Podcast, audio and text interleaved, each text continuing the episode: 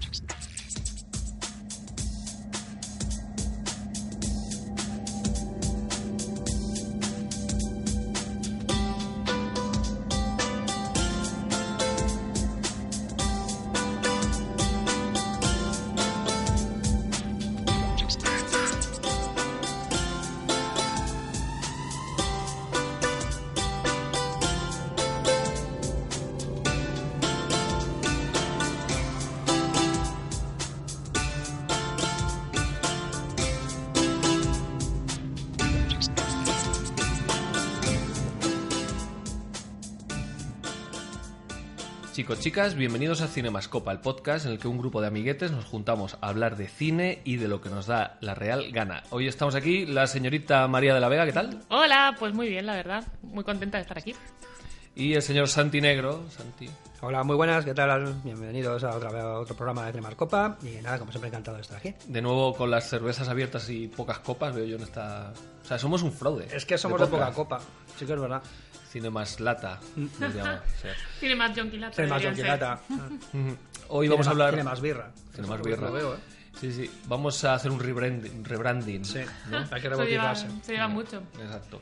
Bueno, y vamos a hablar de unas cuantas películas como son Doctor Sueño, eh, la peli de Garci El Crack Cero y Arrebato, un- una deuda pendiente que teníamos cinéfila y que hemos saldado esta semana y que nos ha dejado así un poco en shock. Ya sabéis que para lo que queráis cinemascopa.gmail.com, que estamos en redes sociales, nos podéis escribir, decirnos lo que os gusta del programa lo que no, lo que pensáis de las películas o insultarnos simplemente y comenzamos ya.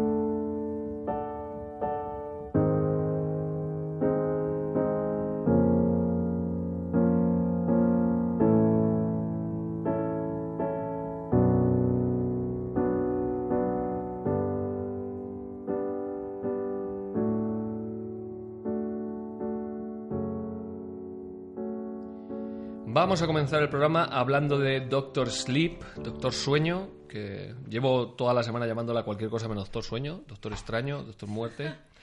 La nueva película de Mike Flanagan, que es ni más ni menos que la adaptación de la continuación del Resplandor, la adaptación del segundo libro que hizo Stephen King hace unos años, y que escribe y dirige el director, uno de los geniecillos, entre comillas, del cine de terror que últimamente están apareciendo por el cine hollywoodiense. Yo no sé si habéis visto alguna de sus últimas obras, Ouija o tal vez The Hunting of Hill House, María. Yo empecé a ver The Haunting of, The Haunting of Hill House y luego la dejé. Eh, Es- es- ese título está especialmente hecho para que aprendas a hacer las H aspiradas. ¿eh? Haunting House. Hunting of Hill House. Bueno, castellano manchego. Y em, la verdad es que al principio engancha y luego ya me fue, me fue perdiendo interés para mi gusto. Entonces al final la he abandonado. Es que Netflix es peligroso para estas cosas. Es un sumidero de, Mm. de cosas que dejas a medias. La verdad es que me da, me da mucha rabia dejar las cosas a medias, pero uf, es, no sé, la típica familia con turbiedades y fantasmas. No sé, me- me- se me hizo bola al final. Mm. ¿Tú, Santi, qué? ¿La has visto? Eh, yo sí, además fue una de mis series favoritas del año pasado. Dios mío, O si es que me va a odiar, si es que me va a No, no, a ver, a mí me parece un tío súper elegante. Haga lo que haga, de verdad, me parece un grandísimo director. De hecho, una de las cosas que más me gustó de Hill House fue cómo huía de los clichés del terror, de esos montajes excesivos, súper rápidos, en plan videoclip, para meterte por, por los ojos, es, es el terror. Y, com- joder, es que, por ejemplo, el cuarto episodio, si no recuerdo mal, era eh, un entierro, era un velatorio en, un, eh, en una habitación cerrada y es prácticamente un plano secuencia durante todo el episodio. Me pareció tan No, llegaste, eh, María, ese. Buah, es que es una, creo que no. es una lección de cine y de cómo manejar a los personajes y además trabajar las tensiones, olvidándose del terror, que sí que hay sustos, pero ahí lo que es cuando explota todo el rollo familiar. eh, bueno, a mí me, me gustó muchísimo. Sí que es cierto que al final eh, sí que caen algunos clichés eh, y bueno, vaya, sí, el final es discutible. Sí que es cierto que también que está basado en una, en una novela súper famosa del, del- del horror gótico. De hecho, ya hay versiones cinematográficas. Había una que salía Catherine Zeta-Jones y Liam O sea, es lo mismo. Es la misma obra, es la misma vale, obra. vale. Lo que ocurre es que Flanagan ha cogido el título y la ha desmontado completamente y la ha llevado a su terreno. De hecho, De hecho, literalmente ha cogido el título y lo ha cambiado, ¿no? Porque yo no, creo que los, de- lo- los de- personajes se llaman parecidos, pero por ejemplo no existen parentescos como lo montan, a- no, no existe el rollo familiar tal y como lo cuenta él. Pero si os fijáis también, cada personaje es como una especie de, del grado de la pérdida. Está la frustración, está la negación, está la rabia. O sea, cada personaje se puede identificar muy bien con, con- con esos momentos psicológicos. Y eso para mí lo lleva muy bien. Son más los pequeños detalles y, y lo visual que me, que me ganó muchísimo. No sé, a mí me parece una gran serie y en general es que todo lo que ha hecho Flanagan, con independencia de la calidad final del producto, me parece un tío súper elegante. Mm, No sé, es diferente a otros directores de, de género. O sea que para hacer esta segunda parte del Resplandor han cogido un director y un escritor que por lo menos tiene cierto interés Mm. hoy en día, ¿no? No sé si vosotros sois muy fans del Resplandor, si os habéis leído la novela, si os gusta más el libro que la película, si Kubrick os, en- os deja... A ver, yo es que yo soy de los de Kubrick es Dios y yo soy su profeta, básicamente. Eh, a, mí, a mí es una película que me gusta mucho, entendiendo que Kubrick cogió el resplandor de, de- de King y hizo Y se igual. lo pasó por ahí. Sí, y además ha sido famoso durante mucho tiempo como King se ha mostrado muy contrario a la, a la adaptación de que hizo precisamente eh, lo diré Kubrick. ¿vale? Siempre ha tenido esa historia que no era, no era su novela, con independencia de la calidad de la película. Pero es que a mí me parece que todos esos rasgos obsesivos de, de- de Kubrick se ven perfectamente en la película. De hecho, Doctor Sueño empieza casi haciendo un homenaje a una cosa tan tonta como es el suelo del hotel, que es fundamental para entender. A mí es que esa clase de cositas me parece Bueno, pero es que es mítico, es que es súper icónico. Claro. Ya, pero, pero porque está el ojo de Kubrick ahí para convertirlo en icónico. Y bueno, quizá no sea la mejor película de Kubrick, eso sí que es verdad, pero bueno, se ha convertido en una leyenda por sí misma y es que yo soy muy fan de la película. Y también tengo que decir que no soy especialmente fan de Stephen King. Vale, a mí me parece un escritor un poco farragoso.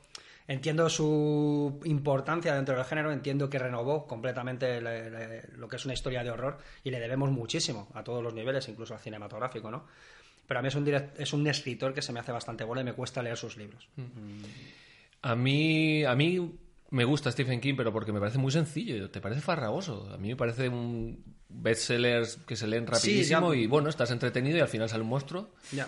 básicamente, y todo bien. No sé, me he leído It incluso. Sí, yo también me lo leí. Y Carrie, Y- pero mira, mira tú por dónde me suelen gustar más eh, ciertas películas basadas en, en relatos de Stephen King que los propios libros. A mí Carrie, la película de De Palma, me parece que es infinitamente superior al libro, por ejemplo. Mm, Esa clase de historias. En, en cambio, yo, por ejemplo, El Resplandor, me pasa lo, lo que le pasa a Stephen King, que dice que es muy fría. Y yo leí el otro día una entrevista con él, porque sabéis que Stephen King está súper contento con esta película, porque claro, esta película es que es, Es que, esta- es que, claro, esto es mucho más similar a It, o mucho más similar a It que al Resplandor primero, o sea, con esa Sí, fantasía sí, y con, ese- esos con la Sí, niña. mucho no más qué. adolescente. Pero bueno, es lo que ha escrito él eh, y, y seguramente... eh, bueno, sabéis que Stephen King te da los derechos de, de sus libros por un dólar, si quieres, te los da mientras le enseñes lo que vas a hacer y si les gusta, pues supongo que te dirá, vale, me das un 15% de, los, de la taquilla, pero, lo- pero los derechos no te cuestan nada. Y yo creo que aquí el tío ha dicho, venga, te dejo Lo los veo, derechos, lo pero, veo. pero enséñamelo bien porque no me vas a hacer otra vez la misma y está contentísimo. Y yo creo que se nota mucho la mano de Stephen King en el guion, bueno, en el guion, en, en que es el material original del cual partimos, porque tiene cosas muy de terror y muy chulas y muy visuales y otras que, uff, que dices. Lo- a, a- a lo que íbamos, yo no soy muy fan del Resplandor de Kubrick, sí, y me- y- pero me pasa un poco como con La Naranja Mecánica, me parecen películas témpanos de hielo con una maestría técnica. Ah, pero que Kubrick es así también. a Kubrick y los claro, personajes, o sea- o sea, la calidad humana. No sé si hace, hace poco salió, salió una entrevista con el protagonista de, de la naranja Meca- eh, sí, de la naranja mecánica. Y le preguntaban si en su concepción Stephen King era un genio.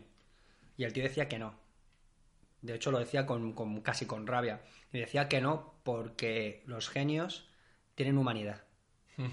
Vale, o sea que rodar con este tío tenía que ser infernal en todos los aspectos, porque los personajes, la, la- la calidad humana que puedan tener los personajes o, o en los aspectos psicológicos se la traían al pairo, al pairo. Él era fotógrafo, él quería hacer su película detrás de la cámara y ya está. A mí me- todo el mundo habla de lo de Hitchcock, de las, los actores son anim- Son- vacas sí que o son ganado, animales, Sí. ganado. Cuando yo creo que Kubrick es más así. Todavía o sea, más, porque es que los personajes, hay uno, o sea, son meros títeres para su la concepción que tiene matemática y fotográfica de, de- de la película. Él quiere un plano así y bueno, a veces consigue. Pero a mí no me transmite. Mm, a mí- y, y a mí ni sí. la ¿No transmite- mecánica, ni esta. Vale, el resplandor no os transmite miedo. Sí. ¿No os hace me- empatizar con el niño, con la madre? No tanto, no, tanto como... Es que lo importante de- del Resplandor como película no es tanto el niño o la madre, que dan igual como el hotel. O sea, Kubrick jugaba con los espacios. Lo importante es representar espacios que sean terroríficos per se. ¿Que hay gente en medio pasándolo mal? Mejor, porque encima Claro. puede hacer llorar a la actriz principal. Que, por cierto, hablando de eso, preguntarle a... Es que no me acuerdo cómo se llama. em, Sí, la, la- protagonista del sí, la- eh, se, se salió histérica, pero Ya, sí, sí, histérica sí. perdida de ese Mm. rodaje. ¿vale? Y es que es eso, quería mm, reflejar ese histerismo de la manera más real posible, pero como digo, la gente que se mueve por los escenarios de Kubrick es eso, gente que se mueve por allí. Pero yo creo que en este caso el, el- el auténtico protagonista es el espacio, el, el hotel, el hotel por sí mismo. Y lo demás, bueno, pues sí, está bien, porque puedo contar una historia, pero realmente me da igual. No sé, yo creo que precisamente de las, para mí, vamos, mm, comparado con 2001, o sea, 2001 sí que son muñecos y son robots y son es un ordenador, o sea, no, y aquí sí que vemos una interactuación de algo mágico y tal con gente y no sé, me parece que del- es una película, a mí me encanta, me gusta mucho. De hecho, lo que no me gusta del Resplandor es la parte del, del resplandor, o sea, del- de la telequinesia y toda esta historia. A mí eso pff, me, Que me- la base- me eh, echa. Stephen King del Es que resplandor. ahí ¿no? está el tema. De hecho, Kubrick, de todo el aspecto más parapsicológico, por decirlo de alguna manera, igual se la trae al pairo. O sea, el- los poderes del niño. Mm. Él lo representa más como una especie de, de tara mental, de hecho parece una esquizofrenia, Sí, sí. más que un, que un poder, ¿no? Más que el rollo Jedi este que llevan casi en el Doctor Sueño. Sí, ¿no? sí, sí. que se hablan sin, sin, sin hablar, ¿no? Con tele... Y moviendo las cosas con telequinesis y Sí, Obi-Wan De, Kenobi. de hecho, eso, pu- después de ver esta película entiendes por qué a Stephen King, porque yo no me he leído El Resplandor original, entonces supongo que si lees El Resplandor, la el libro, entiendes por qué no le gusta a Stephen King la, la película. Sí, claro. y de porque hecho- tiene más Stephen Kinadas. Claro, No, tiene y más de- aventura, tiene... Y hay situaciones mucho más mágicas, por decirlo de alguna manera, en el libro. Me recuerdo una escena que me lo leí hace muchísimos años en los que los setos, los setos estos del laberinto famoso, como que le hablan al niño y se mueven y tal. Dijo, sí, sí. "King, esto lo va a rodar tu padre. O sea, yo voy a hacer mi peli. Y claro, ahí está que Stephen King llegó y dijo, es que esta no es exactamente lo que yo quería contar. Porque además eh, King tenía muchos problemas con, con el tratamiento que había hecho de Jack Torrance, del personaje que interpreta Jack Nicholson. O sea, esa historia del, de- del psicópata totalmente ido de olla estaba mm, explicada desde precisamente el punto de vista del sociópata, casi más que de un tío que estaba poseído por una entidad maligna. Entonces, claro, él decía, es que en el fondo Jack Torrance es una víctima de, de todo esto. Y efectivamente Kubrick pasó de eso, le convirtió en un sociópata, en un asesino peligroso y punto. Y además es que lo que lo que mola es que realmente todas las cosas locas que se ven en la película las vemos por Jack Torrance, o sea, por él, por él, o sea, es una persona que de verdad que está, está sufriendo una enfermedad, o sea, que real, que es explicable todo entre mil millones de, de comillas, porque lo, y lo único así rarito es lo del niño llamando al negro para que venga a salvarle. Bueno, y las visiones que tiene el niño, ¿no? Que vea las gemelas y tal y cual. O sea, hace una mezcla que, que a Stephen King no le gustó y, y mete ahí, pues, cosas... Mete una casa encantada con un señor psicópata que se quiere cargar a su Claro. familia. Entonces, claro, lo bueno que tiene eso es que da para lecturas... Aunque él lo tu- tuviera muy claro y Stephen King por su lado lo tuviera muy claro, los... eh, cinef- eh, cinéfilos que nos encanta hablar de las películas, pues no, porque es una casa encantada, no, porque el, este la ha poseído, no, porque es un psicópata, no, porque venía ya loco de antes, no, porque se vuelve loco aquí. Y Claro, bueno, es que se puede plantear, de hecho, lo- yo creo que invita más a eso la historia de Kubrick: el aislamiento, eh, cierta frustración, ese alcoholismo palpitante, que el tío se le va la pinza, es un esquizofrénico y empieza a ver cosas. Vale, sí que es cierto que tenemos la contrapartida del niño que también ve cosas. Claro. Bueno, pero que puede ser heredado, que es precisamente lo es que trata esta Ahí está el tema. Podría ser que también el niño está así como está, tiene doble personalidad, o sea, tiene un amigo invisible, este rollo, habla solo.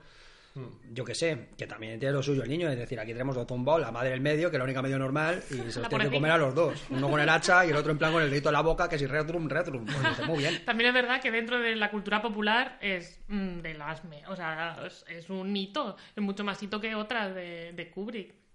Para mí. Bueno, Llaman- es que, Ku- llamadme es que Kubrick va de hito en hito, el tío. Claro, es que... lo No, que- pero claro. popularmente, o sea, tú le dices a alguien 2001 y dice, vaya, siesta. O sea, en el, en el- no digo gente cinéfila, digo en un general. Le dices resplandor y, joder, es otra Pero yo, respuesta. yo creo que en general Kubrick no es un, un director que a las grandes masas les guste ni les parezca una cosa sí. maravillosa. Pues yo creo que ni- casi Tampoco. ninguna.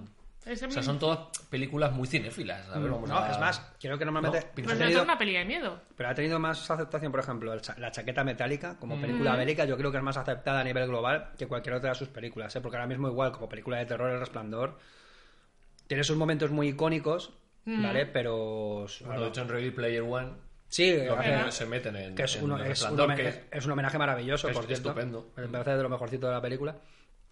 Pero que quizá como historia de terror ha perdido más fuerza, ha perdido algo de fuerza, vamos a decirlo así. Pero volvemos al tema, si por algo va a trascender esa peli, es por Kubrick. Por cómo trata, yo digo, sigo diciendo que para mí esa película, cómo trata los espacios. De hecho, ahora hablaremos de Doctor Sueño, pero es que llega un momento en el que la película se convierte en un homenaje constante a Kubrick desde un plano concreto hasta cómo luego va presentando los espacios cuando retorna al hotel. Que por cierto, vamos a hacer spoilers, que siempre lo Pues, decimos. Sí, sí, es sí, verdad. sí. Sí, no lo he Vale. dicho. Mira, lo tengo puesto aquí. Vale, pero se me ha vale, olvidado. por eso digo. Spoilers ahead. Que acabo de soltar uno muy gordo, pero. No, bueno, pero. Vale, sí, vale, vale. se Spoilers, pero vamos, que va a Se volver. sobreentiende, ¿vale? No, podría no volver, yo que sé. Y- Yo, de hecho, a mí no me. Yo, yo no me lo pensaba que esperaba, iba a ¿eh? volver. yo me lo esperaba, yo, Yo no. estaba casi seguro. ¿Tú te lo esperabas, María? Yo no tenía ni idea. Hombre, el póster te habla mucho, ¿no? De ello, pero... Bueno, pero el póster te habla porque es Danny Torrance, entonces, bueno, que, que Pues tú no tienes por- qué saber que es Danny Torrance. Tú ves el, Bueno, el amarillo, el amarillo locura con el cacho de puerta que falta. Joder. No, bueno, yo es que me hablaba del otro, el que se ve, el niño con el. Con el patinete, sí, con con el el este, y el otro viniendo que dice, joder, es Danny. Torrance. Sí, sí, pero ya digo Mm. que a mí me, me- Yo, vamos, me lo veía venir porque además es que en El Resplandor, da igual los relatos que escribas sobre El Resplandor. Si no vas a utilizar la casa, o sea, si no vas a utilizar No. el hotel, se te va a quedar cojo porque el hotel es un personaje fundamental para entender esta saga. Entonces, tarde o temprano tenía que volver. Que de hecho toda la película está, "Bien, bien, vale, hasta que llega al hotel. Y ahí ya es por el, ¡buah, venga, vámonos! Ahí Yo- gana yo- muchísimo. Yo, con, yo tengo sentimientos encontrados. Yo. Porque leyendo cosas y antes, perdón, antes de ver la película, esto ha sido muy radiofónico, he movido el brazo porque yo estoy, aunque no me Claro, veáis, yo estoy siempre gesticulando todo el rato para que la gente, o que sepáis que yo lo que digo lo estoy diciendo aquí a tope. Todo el mundo dice, bueno, fun- si funciona mejor como secuela del Resplandor o no, porque tiene un montón de homenajes y tal. A mí realmente me molestan un poco ciertos homenajes y que vuelva al hotel lo puedo entender, pero sobra ciertas cosas y la forma que tiene de expandir el universo, si queréis ya no metemos en Doctor, Su- Doctor Sueño, Doctor Extraño, el del sueño. Vemos a ¿El la- sueño extraño? que primero empieza con un eh, epílogo al resplandor que podía haber estado en el resplandor, Ajá. que a mí me parece un poco enmendarle la plana a Kubrick, es termina- terminar su película y luego ya empieza la otra, porque vemos a los mismos personajes, vemos eh, cómo el niño esos terrores que tiene los afronta y sabe acallarlos y nos dan una de las que cuando ves eso ya sabes cómo va a terminar la película. Mm, Yo que soy, Sí, debe, sí, debe sí. ser que soy muy Totalmente, listo. no, a no, ver, no, no. sorprendente. El tema no de las es. cajitas Sorprendente no y cómo él aprende a esos, esas cosas, esos eh, fantasmas que le persiguen, meterlos en cajas y dejarlos ahí en su sitio especial. Eh, luego nos enseñan por qué le están persiguiendo y, y la película se convierte en un en, en el bien contra el mal, algo muy Stephen King, de todas sus novelas, bueno, de muchas de sus novelas las más famosas, y sin ir más lejos, y cómo eh, este niño que dice no, no puedes eh, mostrar tu resplandor porque van a ir a por ti, no puedes mostrar que lo diferente Ajá. que eres, como a esa niña que tiene esos mismos poderes, pues se lo enseña y como al final todos tienen que resplandecer para conseguir avanzar. Entonces, me gusta cómo amplía el universo, esos malos que nos muestran, pero no me gusta demasiado cómo, cómo está conectado con la primera película y la niña. No, no sé qué os parece a vosotros cómo funciona como continuación del resplandor con ese, ese prólogo y que es Hombre, un epílogo de la película. Yo creo que primera. más que continuación han hecho una película para hoy en día en la que necesitas para un target también de gente muy específico. No está hecha, no es una película hecha desde mi punto de vista para gente de 30, 40, 50 años que gozó el resplandor en su momento, en su juventud. Está hecha para que los niños de hoy vayan al cine y como desde ese punto de vista me parece que es un peliculón que lo hace. O sea, mete a una niña que mola a mí, con un poder, el aceptarte a ti mismo. Es que no a mí sí, estará todo en el libro, pero a mí eso es que me decepciona porque estoy cansado ya jope, crearle nuevos, nuevos mitos a los niños y que les flipe Harry Potter. Bueno, es que Harry Exacto. Potter ya es viejo para los niños de ahora, claro. Que les flipe lo que sea, pero dejar ya de que Star Wars sale una chica nueva, o chico, me da igual, joven que coge el testigo, aquí también. es como, favor. Aunque no vaya de la niña, realmente la niña le enseña a él mismo que tiene que. esos poderes los tiene que mostrar y no tiene que esconderse y tal, pero es como. Otra vez ese- esa historia de tienes que ser tú mismo y no pasa nada. Bueno, pero es una manera también de, de, de mostrarte que el otro realmente lo que ha estado haciendo es acallar su poder toda la vida y, y huir hacia adelante de sí mismo, que además lo dice tal cual. O sea, mm, pues, pues bueno, pues sí, no, lo mismo es una visión un poco depresiva de todo, pero pues sí, pues es un adulto con problemas que está huyendo de una infancia traumática. Eh, eh, hemos dicho, no lo hemos dicho, pero es igual McGregor, el protagonista, por supuesto, y tenemos luego a Que Rebecca. qué bien lo hace este hombre, siempre. De hecho, me encanta que vuelva a hacer de Obi-Wan, por fin. Pues sí, realmente sí. O sea, es que, es que ese es el. la- le ayuda a la niña a, a llevar la fuerza, ¿no? El resplandor este. También tenemos a Rebecca Ferguson, que mujer, haciendo de mala, y, a la niña que se llama Killy eh. Curran. Rebecca Ferguson. Llámame Rebeca, porfa. Y su sombrero, Ferguson. Tenemos que hablar. Tenemos que hablar. Y su sombrero. ¿A ti qué te parece este nuevo enfoque que expande el universo con los buenos, los malos, este poder que no puedes mostrar porque si no van a ir a por ti? Es que lo veo Ya. muy trillado. O sea, me Ya, gusta, bueno. pero luego cuando lo piensas un poco dices... "Ay, Sí, pero bueno, esto, es, esto es quién, el material literario Exacto. es el que es, ¿vale? está. Claro que Con eso, visualmente, para mí Flanagan ha jugado muy bien todos los frentes, ¿vale? Por un lado, expande el universo, cuenta una historia nueva con identidad propia y al mismo tiempo mm, intenta que sea una secuela digna, porque para mí eso tiene mucho mérito, ¿eh? Hacer una secuela digna de una obra maestra. Sin ser una obra maestra, ni siquiera acercarse a ese concepto. No, pero que sea digna ya está Pero bien. que ¿eh? es una secuela muy digna y además eso, con identidad propia para desmarcarse de esa obra maestra que a, la, a la que evidentemente no pretende hacer sombra en ningún momento. Es que no juega en esa liga. Por lo tanto, Flanagan en ese sentido ha sido, ha sido inteligente, ¿vale? Es más, de por un, llega un momento que dice, es que este señor es un maestro. Y cuando suben al hotel, joder, es que el plano inicial de, del resplandor es exactamente igual al plano de cuando van al hotel desde el punto de vista de la isla, se, se coge el coche subiendo la montaña, solo que en Kubrick es de día y, aquí es de noche. Ya, tío, pero a, ti- a mí eso es... que- Yo me vas a perdonar, pero a mí no me gusta eso. A mí sí. A mí me parece que sí. Es como, ¿de verdad? Sí, sí, sí, porque, ¿Pero para qué? Es que porque, no, no- no lo veo. porque es rendir homenaje eh, precisamente a eso a lo que tú no vas a llegar. A mí me parece ser muy valiente, ¿eh? Yo tengo que puntualizar una cosa. Estamos viendo un plano visto desde arriba, grabado con un dron o lo que sea, que, vale, es O un homenaje. es todo por ordenador. Es un homenaje abso- absoluto y total a la película, pero ¿qué pasa? Que no solamente un homenaje, es que hemos estado, hemos estado viendo mm, el coche viajando, vi- eh, rodado desde arriba, siete veces antes, contándote cómo están viviendo Y los no personajes eso. ese, ese viaje. ¿Te das cuenta que hay una- un tramo de carretera por el que pasan unas 8 o 9 veces? Claro, sí, sí, eso mismo. O sea, el mismo sitio. Sí, no, no es el mismo. No es el mismo. Vale. En hay, uno, hay uno en el que aparece siempre una especie de bosquecito a la izquierda. ¿Cuántas veces has visto la peli? Una vez, pero es que me, de- hubo un momento que dije, joder, yo ya he estado aquí.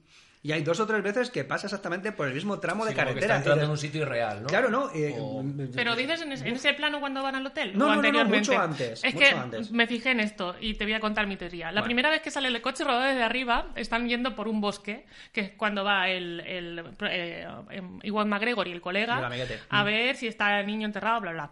Vale, ahí están en un bosque, están viendo que no saben dónde se van a meter, no saben si es real, si es cierto, si es locura, si es verdad. ¿Vale?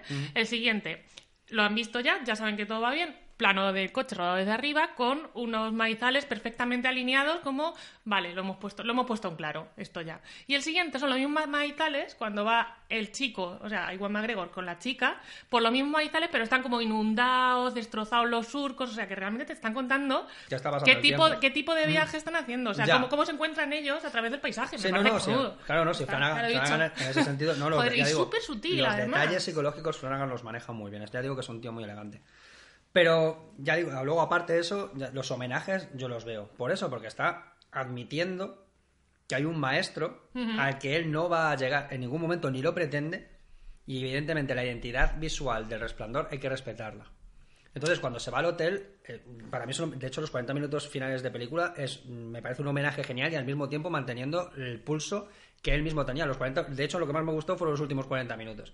Me parecieron magistrales. El resto anterior de la peli, uff, Ah, Hubo momentos en los que yo hubiese apretado para adelante, en plan, tira, tira, Pues porque es, es esto un no camino arranca. necesario es para que la historia llegue Ya, pero demasiado largo. Yo no digo que no trate lo mismo, pero con menos incidencia. Me parece que llega Ya. un momento en que llega a repetirse demasiado. Mm.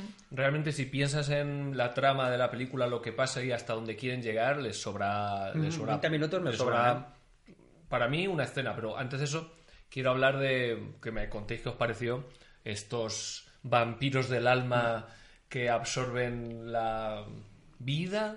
No, No, son el- el, el resplandor. Ah, Claro. el resplandor, bueno, Claro, claro. eso. Ya, bueno, pero es que yo creo que lo del resplandor lo buscan, lo, lo utilizan un poco metafóricamente con la ilusión, el querer Es- hacer cosas. La magia de ser diferente, yo creo que Claro, ser diferente, exacto, porque hay un momento cuando, cuando está el personaje de Rebecca Ferguson con el otro y dicen, eh, poco a poco en el mundo cada vez hay menos resplandor, hay menos, hay, hay menos Claro. gente brillante, menos gente que quiere hacer cosas, menos gente especial, digamos, y bueno, absorben todo eso, ¿no? Son como vampiros del alma, los llamo yo. Eh, me gusta muchísimo Rebecca Ferguson. Y cre- pero creo que hay demasiados personajes y, y Se lo cargan todo de una, tampoco. demasiadas escenas Y la es escena más, la chica esta, la serpiente esta, es, eh, Snake, Snakebite La chica, ¿no? Joder, La- me sobra un montón todo. Ya. Quiero decir, la, la- la das un trasfondo, la conviertes en un momento dado en protagonista de una escena además bastante larga. Mm. Pero luego no le das importancia ni protagonismo en el resto de la película. Luego al final tiene una frase mm, en plan, tenía que decirlo, Sí. pero realmente luego pierde todo el trasfondo que le habías intentado dar al principio. Y a mí ese personaje en general dije, ¿para qué te has esforzado en darle identidad si en el fondo es uno más? Me dejó muy... Yo muy creo que es un personaje que se utiliza en la película para que te enteres que eh, a los Ya, como- a la gente con resplandor pueden bebérsela, digamos, o convertirla. Pero claro, es lo que dices tú, pierden un montón de tiempo, que a mí me mola, ¿eh? Pero claro, luego dices, vaya pérdida de tiempo. Pero en ese momento, viendo lo que le está haciendo al Claro. pederasta y tal, me mola. Y a mí me da la impresión que eso es problema de estoy adaptando un libro. Y hay un, un capítulo en el que pasa eso y digo, oh, eso está guay, voy a meterlo.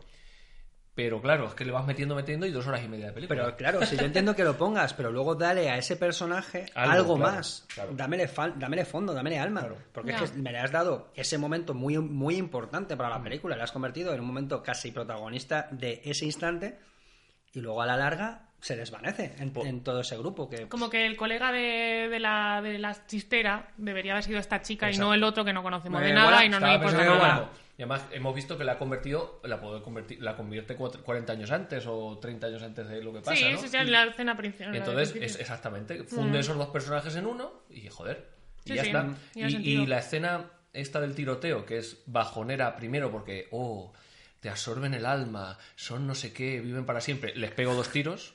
Sí, eso no tiene son, ningún sentido. son vampiros de Blade.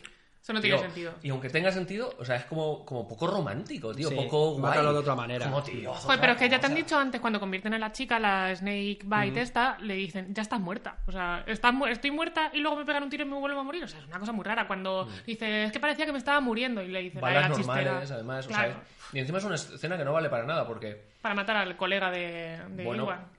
para matar al colega de Iwan, pero escogen a la niña y luego la recuperan. Como, tío, pues no sé. Pero no cogen a la niña. Hombre, la coge el otro Ah, y, sí, sí. y- y la... porque es muy listo Claro, No. el otro y había deducido que era una trampa. Claro. Que igual, ay, eso está metido con calzador. En plan, no, es que Ah, sí, sí. he descubierto Sí, sí. vuestra trampa antes. ¿Por qué? O sea, Ex máquina total. No, y sobre todo que son 20 minutos que dices, bueno, no, pero es que esa acción, no sé qué, ni me aporta nada, ni es una acción guay, ni No. matan al personaje de la niña, que joder, es un- que te quedas diciendo, ya está. Tío, pues el personaje parecía llamado a algo. No sé. Y también eh, con este, este grupo de malos, yo para mí veo un problema muy grande y es que hay una escena chulísima, visualmente chulísima, en la que Rebecca Ferguson viajando en, un espa- en otro espacio inter, yo qué sé, o con el alma, o yo qué sé, se mete con, en, en el cuerpo de la niña o, o está en su habitación. Se mete en su cabeza, básicamente. Se mete en su cabeza, exacto, eso. Chulísima, o sea, cómo está rodado ahí con la cámara El viaje astral ese. el viaje astral, eso. Eso es- es- Esa es, la, la forma de decirlo. Vale, guay, súper bien. Luego, y luego la niña se encabrona y esa mala malísima que hemos visto, que es el demonio, pero con estilo, digamos, joder, la niña puede con ella. Claro, y de hecho le niña- tiene miedo. Sí, sí, sí. Entonces- pero eso sí me gusta, ¿eh? No, eso está guay, pero entonces dice, bueno, entonces, ¿vienen a por nosotros? ¿Vienen, oh, que vienen a por la niña, que vienen a por mí. Pues, joder, pues si la niña puede con ella, ¿qué problema hay? En el plano mental. Claro. Claro, ahí Bueno, cuando se porque se metido en su su cabeza, cabeza y que ya, luchen ahí, por, por no eso sé. no, por eso no va ella, ¿vale? ¿Cómo, Pero cómo, vamos, cómo? que por eso no va ella luego a... La Overlook sale corriendo. Claro, cuando se viene, cuando vienen Pues a. que, pues que se meta. No sé, a mí, a mí, o sea, yo quiero que mi villano no se vea que pueden con él hasta el final, de alguna manera especial en que el héroe hace algo que. que- que el- Pero claro, si a media película hay un personaje bueno que puede con el peor malo. Ya, pero joder, también eso mí son- ya, pero- mucha gracia el tema. Pero date cuenta que también eh, han estado humanizando mucho a los malos en esta peli. Tienen mucho espacio, tienen mucho tiempo. Ve- Vemos muy bien cómo funciona su grupo en ese sentido. eh, les da eh, bastante protagonismo en ciertos momentos. Entonces tampoco me parece mal eso. A ver, sí que es cierto que de repente la niña lo peta y dices, mm, vaya. Pero bueno, tampoco me parece tan, tan horrible.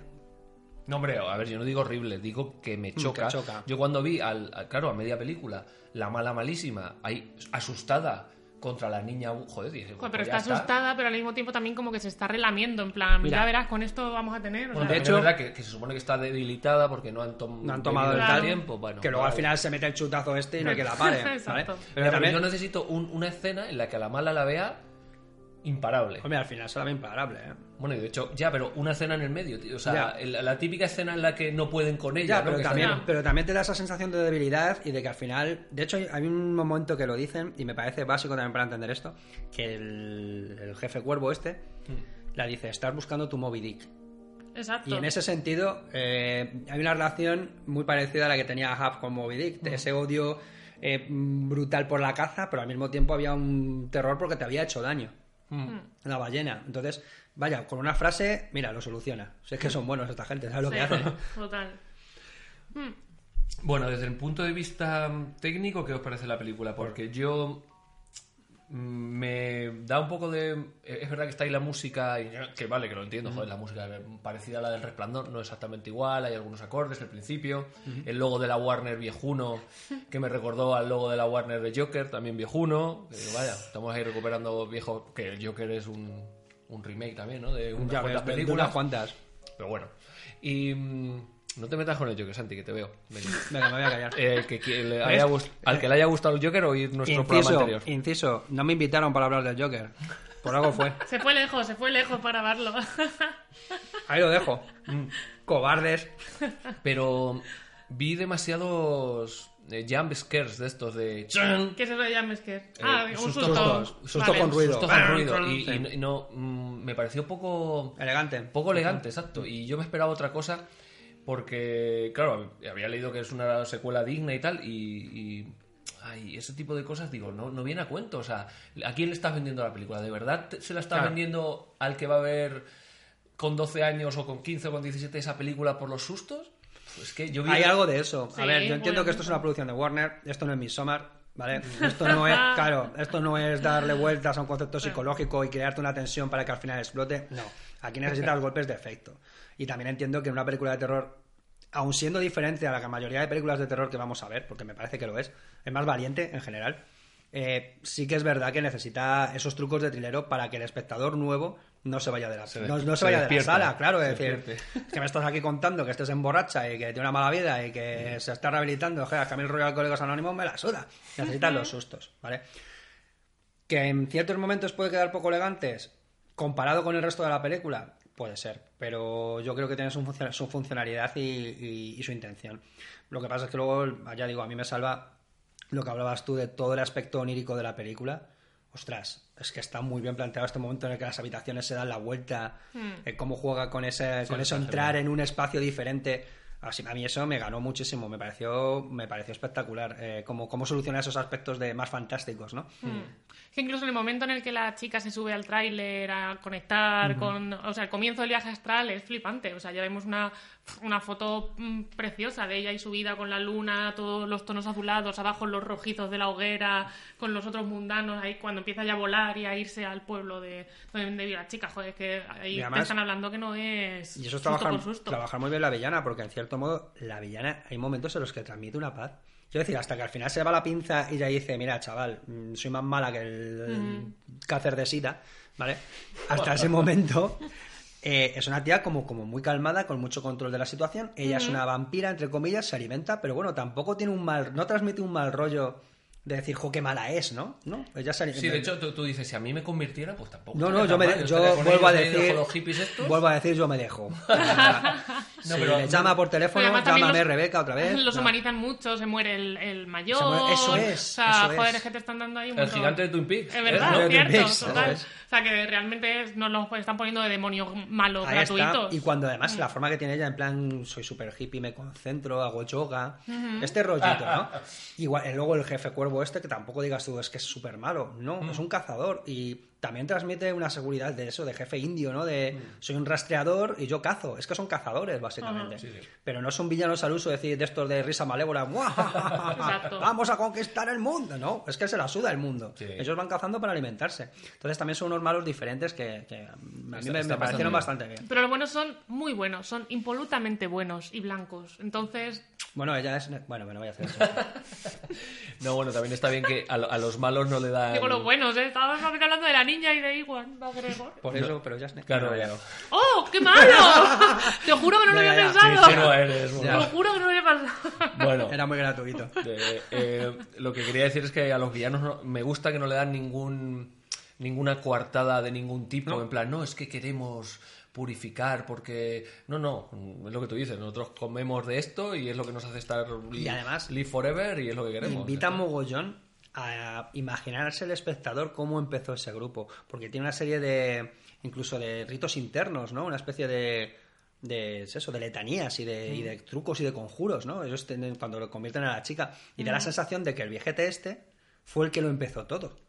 En plan, has- tú has- te has alimentado de príncipes, has visto imperios caer. Es verdad, es Claro, verdad. y, Eso es muy bonito, muy bonito Claro, la y te da la sensación de que este vejete en un momento descubrió cómo eh, eh, alimentarse de estos seres extraños y ahí empezó todo. O- aunque luego ya dice también que no es la única, que hay más. eh, que hay como una especie de secta ahí súper extraña que puede dar mucho juego si quieres crear una especie de, de esplendor verso, por Sí, llamarlo sí, de sí. alguna manera. Ahora que has dicho eso, me... bueno, perdona, termina. No, no, y era simplemente eso, que, que con no darte información que no necesitas, porque los malos ya están perfectamente encuadrados dentro de la película, tú te puedes montar tu propio mundo. Y eso me parece muy interesante, invitar al espectador a que cree sus propias conjeturas sin que queden cojos los personajes. Que ahí está el tema, que otras veces hay directores que dicen, no, rellena tú los huecos, y ya mamón, pero es que no me estás dando personajes completos. No. Esta vez yo creo que funcionan bien por sí mismos y luego aparte eso, te invitan a imaginar un poco cómo empezó todo, toda esta historia, ¿no? Mm. Iba a decir que me estaba recordando con, con esta, mm, esta lectura, totalmente de acuerdo contigo, me recuerda mucho a True Blood. Es el mismo rollo de está la chica que es un hada, que tiene poderes y vienen los vampiros que quieren chuparle la sangre porque no sé qué es. Exactamente lo mismo. Y todo el mundo es bueno y todo el mundo tiene sus cosas malas. O sea que... Sí, en el trabajo de expandir el universo del resplandor, de luego lo hace de una manera Sí, sí, es estupenda y se nota que, a ver, que Stephen King puede tener sus cosas malas, pero ojo, el tío tiene buenas ideas No, y no, siempre parte ver. de cosas chulas. Sí, ¿eh? mi problema con Stephen. King es más la forma que tiene de escribir que cómo, cómo manejar los conceptos del horror. O sea, es un maestro del horror con todas las de la ley. Yo eso no lo voy a negar jamás. Es un problema mío, ¿vale? De cómo escribe. Y bueno, eh, si quisieran, podrían. Yo no os descartaría que Stephen King, con, con Este la de tontería parte. de estos, sacara. pues, como hace tres. ¿Cuántos libros hace al año? Ahora menos, ¿no? Hombre, ahora está más mayor, ya le da un poco igual. Ya le sobra el- se, se limpia los mocos con Ahora su, billetes. su y- hijo también, su hijo también escribe, ya lleva dinero a casa, el chico. Entonces, Sí. No tiene que pagar la universidad, Ay, que nada, Estados Unidos es cara.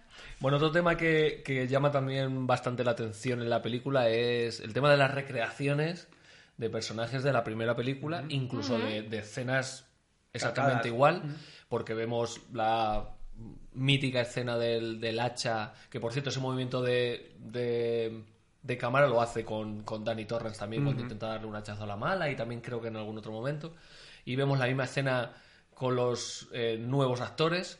Yo no sé si aquí, igual que vemos a Jack Torrance hablando con su hijo, que esa escena es buenísima. Es buenísima, me parece escena es catártica, es- Buenísima. es bestial, es Y, bestial. y esa escena, a mí lo del Overlook no me hace mucha gracia, pero el hecho de que hable con su padre y lo que habla y lo que habla, y, y cómo continúa la historia, en plan, pues como cuando llegó Jack Torrance, el que estaba ahí era el antiguo tal, pues ahora él está ahí y le dice, mira, yo estoy aquí por esto y tal y cual, perfecto. Sí, pero le, le- le enfrenta con su problema, o sea, con lo que ha estado Claro, luchando claro. toda la vida. la- sí, sí. Sí, sí, pero por eso digo, pero que hay una catarsis, hay una catarsis ahí del propio Dani que ha tenido un infierno toda su vida precisamente por repetir los pecados del padre, por decirlo de alguna manera.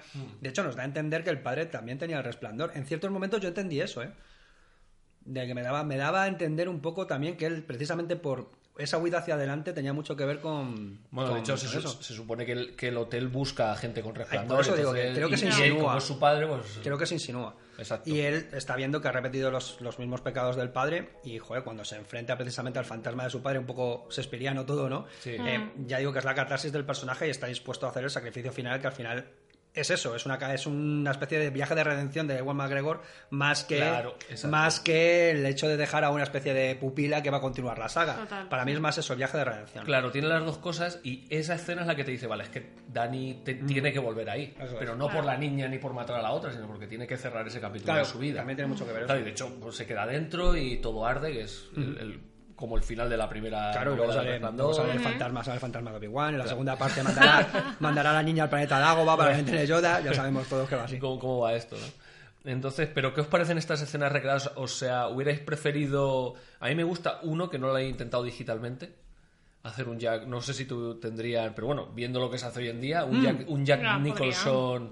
Digital y una señora que grita y que salió desesperada por cubrir, que no nos acordamos de su nombre, y doblada por... Serie, se- eh, a Ah, no me voy a acordar. Es que llevo toda la vida intentando recordar el nombre de esta mujer. Desde Y, y han, han optado directamente por poner a los nuevos actores Ya y hacerlas y bueno... Se parecen físicamente, ¿eh? Están, dan el pego. Y bueno, y a Torrens, a ver, no le hacen un primer plano para que tú veas, sino está de Pueden lado. de- de- claro, de, Para que- se parece más. Claro, para que haga su escena y ya el está. en el rostro.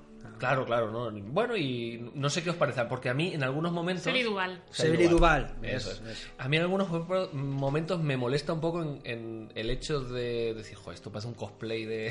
Sí. Pero luego dices, tío, si en el fondo es mejor, para que me hubieran puesto un Jack Nicholson deepfake... Eh, bueno, ¿habéis visto el deepfake de Jim Carrey haciendo de Jack Nicholson en El Resplandor? No. ¿No? Santi? Sí, es bestial. Sí, sí. Yo pues he visto el deepfake te- te lo crees, de, ¿eh? de los candidatos al- a las elecciones con el equipo A, que me pareció maravilloso. Elecciones he 2019, que... Luego te lo mando. ¿De quién hacía Pascal? Solo preguntar. MA, por Por supuesto. supuesto, no esperaba menos. ¡Bien! Tal vez, Quiero tal ver vez- eso, maldita sea. Tal vez estén oyendo esto en, en- en abril de 2020 cuando las próximas elecciones Exacto. Claro, están claro, en claro, claro, claro. Bueno, ¿qué, qué os parecen esas, esas escenas? A mí María? me hace, la, mi- me hace la misma gracia que cuando se abren las puertas del ascensor y salen los chorros de sangre. Es como, ah, jaja, homenaje, ya está. Ya, Pero, me, me refiero al, al- al hecho de que las hayan hecho así. Pues bien. Bien. bien. o sea, sé que es un fake, igual que es el momento de la, la sangre o las gemelas en el pasillo. O sea, no tienen la misma impresión que cuando que si hubieran sido los reales, pero pues lo entiendo y me funciona. Hombre, a mí lo de la sangre que primero A mí me dije- encantó. Yo primero dije, vaya mierda, no me gusta. Porque es como, o sea, pasa y ve la sangre por... Pero luego lo pensé y dije, Claro. vale, es, es el hotel que está enseñando ahí todo pero es la contraescena. Si la primera nos dejó en plan, ostras, qué miedo, está saliendo sangre del ascensor. Esta vez ya es una imagen tan icónica que ya no tiene ninguna fuerza, lo que os decía antes. Y pasa la tía como diciendo, efectivamente, sangre de un ascensor, bu, qué miedo, hotel. No tienes otra cosa, o sea, es que es la mirada que pone ella. Sí, Sí, ¿no? se es como, ríe. es- es Claro. como, como la casa encantada a la que entras y te sale el esqueleto, Sí, luego no sé qué, claro, Es que parece como que el hotel no ha aprendido nada nuevo y de cierto modo también Flanagan hace ese chiste, al al final es un chiste, ¿no? Sí, es que es un chiste, sí. Y a mí Rebeca me mira así y digo, vale, pues dejo de tirar sangre, lo que tú quieras. La pongo verde la sangre, da Cásate conmigo.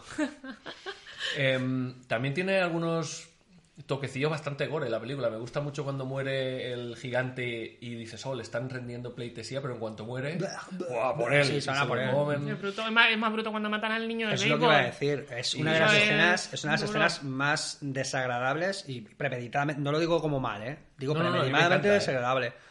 Pero a mí me parece un poco excesiva en ciertos momentos para el tipo de película que es. Mira que yo veo cosas muy brutas, pero porque sé que voy a ver algo bruto, ¿vale? Ya. Aquí llega un momento que parece que se regodean un poco en, en, En el dolor, sufrimiento. que yo Mm. lo entiendo porque también es un giro para que entendamos realmente que los malos son malos. Hasta ahora hemos visto a esos hippies que sabemos que hacen cosas chungas, Mm. pero no sabemos qué hacen chungo. Mm. Y aquí vemos esa ceremonia que se alimenta del, del dolor y tienen Claro. que, que alimentar ese dolor. Claro, Entonces, claro, entiendo la finalidad y entiendo que, que produzca esas sensaciones desagradables en el espectador, que es lo que busca. Pero Claro. bruta, sí, es muy bruta. Sí, porque no solo matar al niño, es hacerle sufrir. para Toda que- la noche, para Y de- toda la noche es, Y el niño pegando voces, que es muy. Vaya. Sí, joder. fuerte, fuertecillo. Claro, contrasta mucho con otras. Sobre todo cuando sale la niña, que, que es una película como tan juvenil y tan teenager que dices.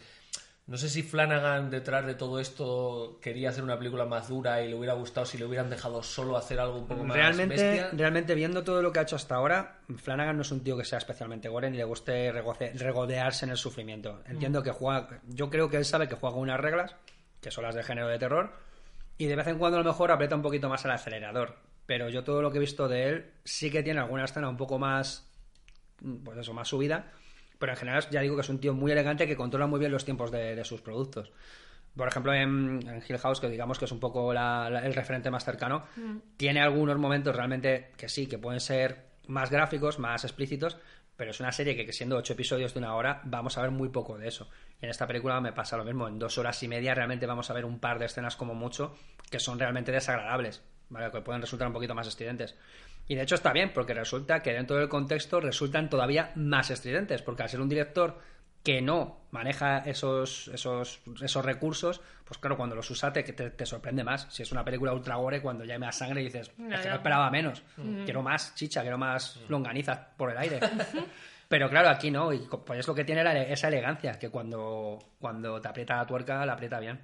A mí, a mí me, no me molesta para nada. Además, también estamos viendo cómo está la niña también sufriendo al mismo tiempo. Mm. O sea, que lo mismo si estaban ahí haciéndole arañacitos en la espalda, pues no hubiera sufrido de la misma manera. Claro. Ella estaba realmente ahí dolidísima. No sé. Me parece que funciona. Bye. Sí, son tus villanos. Yo lo que decía de que los villanos tienen que ser muy villanos y ahí claro. te muestran, porque hasta el momento la peli es como, uy, qué. Mm. Happy, sí, matan, esto? No sí, a niños, pero no sabemos cómo. Matan a pederastas, Bueno, la niña pero... al principio, ¿no? No, la, no la hemos visto. A Violeta, la niña esta que, me Ah, la sí, que sí. empieza. Sí, sí, pero ahí no sí, pero no sabemos exactamente lo que dicen. Lo mismo las absorben. El... Porque sabes que se alimentan de ellos, en plan vampiro, lo mismo la, la muerden y fuera. No, no. No. No, es bueno, que se dedican a, a cortarla durante 5 o 6 horas. Claro, es que la- lo que te enseña el director es lo que te hace que Claro. el personaje tenga unas características u otras. Y, y, vale, la niña desaparece y ellos se han alimentado, pero no has visto nada y te puedes imaginar que, bueno, que la han matado y yo qué sé. Pues si la ves ahí que se la están comiendo, pues joder, los personajes toman un cariz Claro, muchísimo más diferente. bruto, claro. Desde Y cuando los mires, aunque estén ahí sonriendo, y de joder. Claro, ves, es lo que tiene manejar muy bien la información que quieres darle a tu espectador, que eso es fundamental luego para dar esos acelerones o manejar los tiempos de la peli. Ya digo que a mí Flanagan me parece un tío muy ingenioso y muy inteligente y que sabe hacer películas con independencia de él, que nos guste más o menos lo que hace. Eso es otra cosa. Bueno, chicos, ¿tenéis alguna cosilla más que queréis comentar de Doctor Extraño? Muerte. ¿Muerte? ¿Doctor No. House? Todo bien. ¿Sí? Mola, a mí me gustó bastante la escena de, en, en la escena mental en el laberinto cuando están intentando engañar a la Rebeca y, Otro y está- Y sale la, la caja gigante ña, ahí. ña, ña, Exacto, me, me hizo Como- muchísima gracia. Parece- o sea, eh, me hubiera gustado que llevara patitas la caja pa- para ir de puntillas. Ahí. Oye, pa. Sí. Hombre, a mí ese final yo lo veía venir. En cuanto vi las cajas dije, ya está. Hombre, es Ah, evidente. Pero sí, bueno.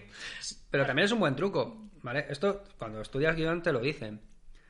Haz que tu eh, que espectador se crea muy listo. Claro, claro. Claro. Claro, tú le, te dan una herramienta y cuando pasa dices, joder, ya lo sabía. Claro, está hecho para eso. Pero que para que tú digas, ya lo sabía. como pase algo que, no, que se lo sacan de la manga, dice, ¿y esto dónde ¿Y esto ha dónde salido?". sale? Claro, Claro. por eso. Es que a mí me da la sensación de que estos 20, 30 minutos de más que eh, os, os parece que tiene la película mm, se quedaría coja sin alguno Mm. de ellos. O sea, es como que sobreexplica para que nadie se pierda. Sobreexplica mm, sin ser explícito para que nadie se pierda nada. A Desde mí mi punto de me vista. sobra la escena del tiroteo.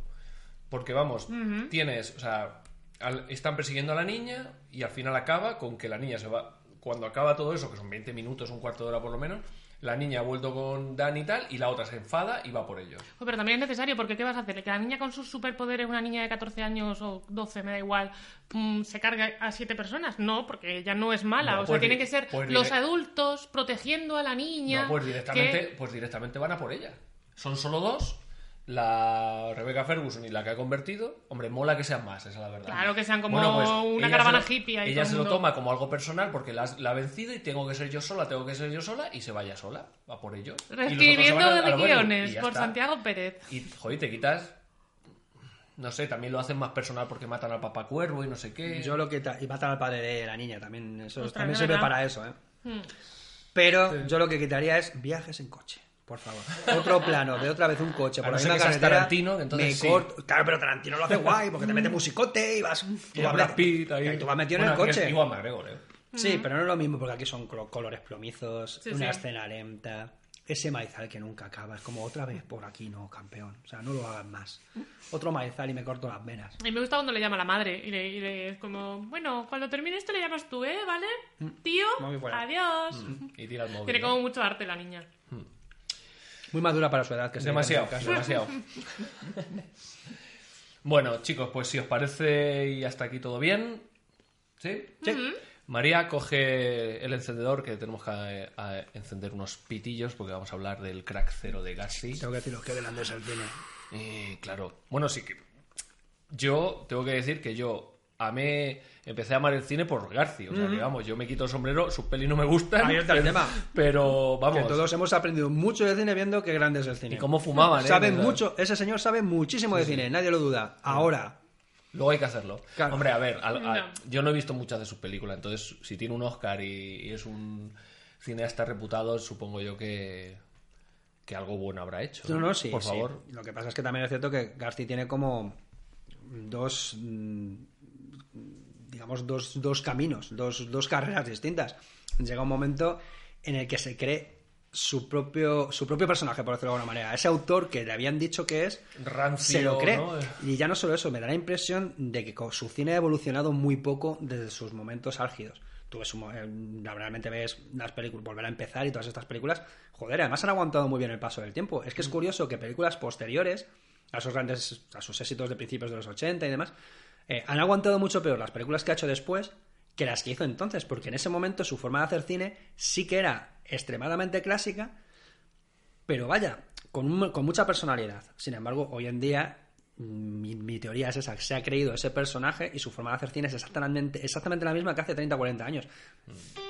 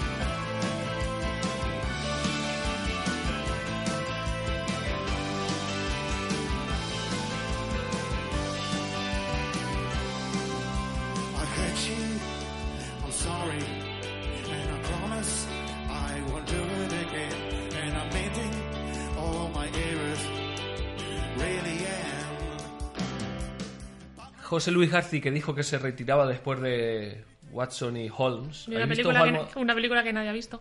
¿La has visto, Santi? Seguro que sí. Sí la he visto. Pobrecito. Oye, yo lo que he visto es un, un, un tráiler de Watson y Holmes con la música de Inception, con la música del tráiler de Todo queda Origen. mucho mejor, ¿verdad? Madre ¿Y qué, mía. qué tal? Es Watson y Holmes. Pues. ¿Cómo decirlo? Es que son películas tan, tan, tan faltas de ritmo. Es que ese es el problema. Mm, Yo entiendo que ya estamos, el diálogo, esa calma, ese trabajo de personajes, lo que estábamos hablando, en, en su momento le funcionaba muy bien. Pero a estas alturas hemos visto muchas adaptaciones de Sherlock Holmes como para que caigas en eso. ¿Vale? No sé, me parece una película extremadamente aburrida, que es lo que me pasa con el cine de García en general, que es, me resulta aburrido. El García actual, vuelvo a decir, ¿no? El García, que lo que dices tú, que tiene un Oscar debajo del brazo. Que es lo que le pasa a mucha gente que gana un Oscar, ¿no? Mira, Trueba. Trueba, el cine que hace Trueba últimamente, uf, quien lo aguante. Claro, hace un cine mucho más ligero, pero con esa mirada a los clásicos. Lo que pasa es que hablar de la mirada de Trueba. Vale, te A, Eh, a Billy Wilder, ¿no? Sí, bueno, pero es eso, mirando a, a- a unos referentes cinematográficos que son yo- incuestionables, ¿no? Y además con una esencia muy nuestra, muy, muy patria. Por eso funcionaban sus películas. No, y aparte que llama la atención una persona que sabe tanto de cine y que habla y que te quedas absorto en lo que dice y que luego no sepa hacer películas y dice, claro, pasa- amigo, no es lo mismo. No, No, ya no es solo eso. Vamos a ver, que sí, que sabe mucho de cine. Pero ¿hasta qué año habla de cine?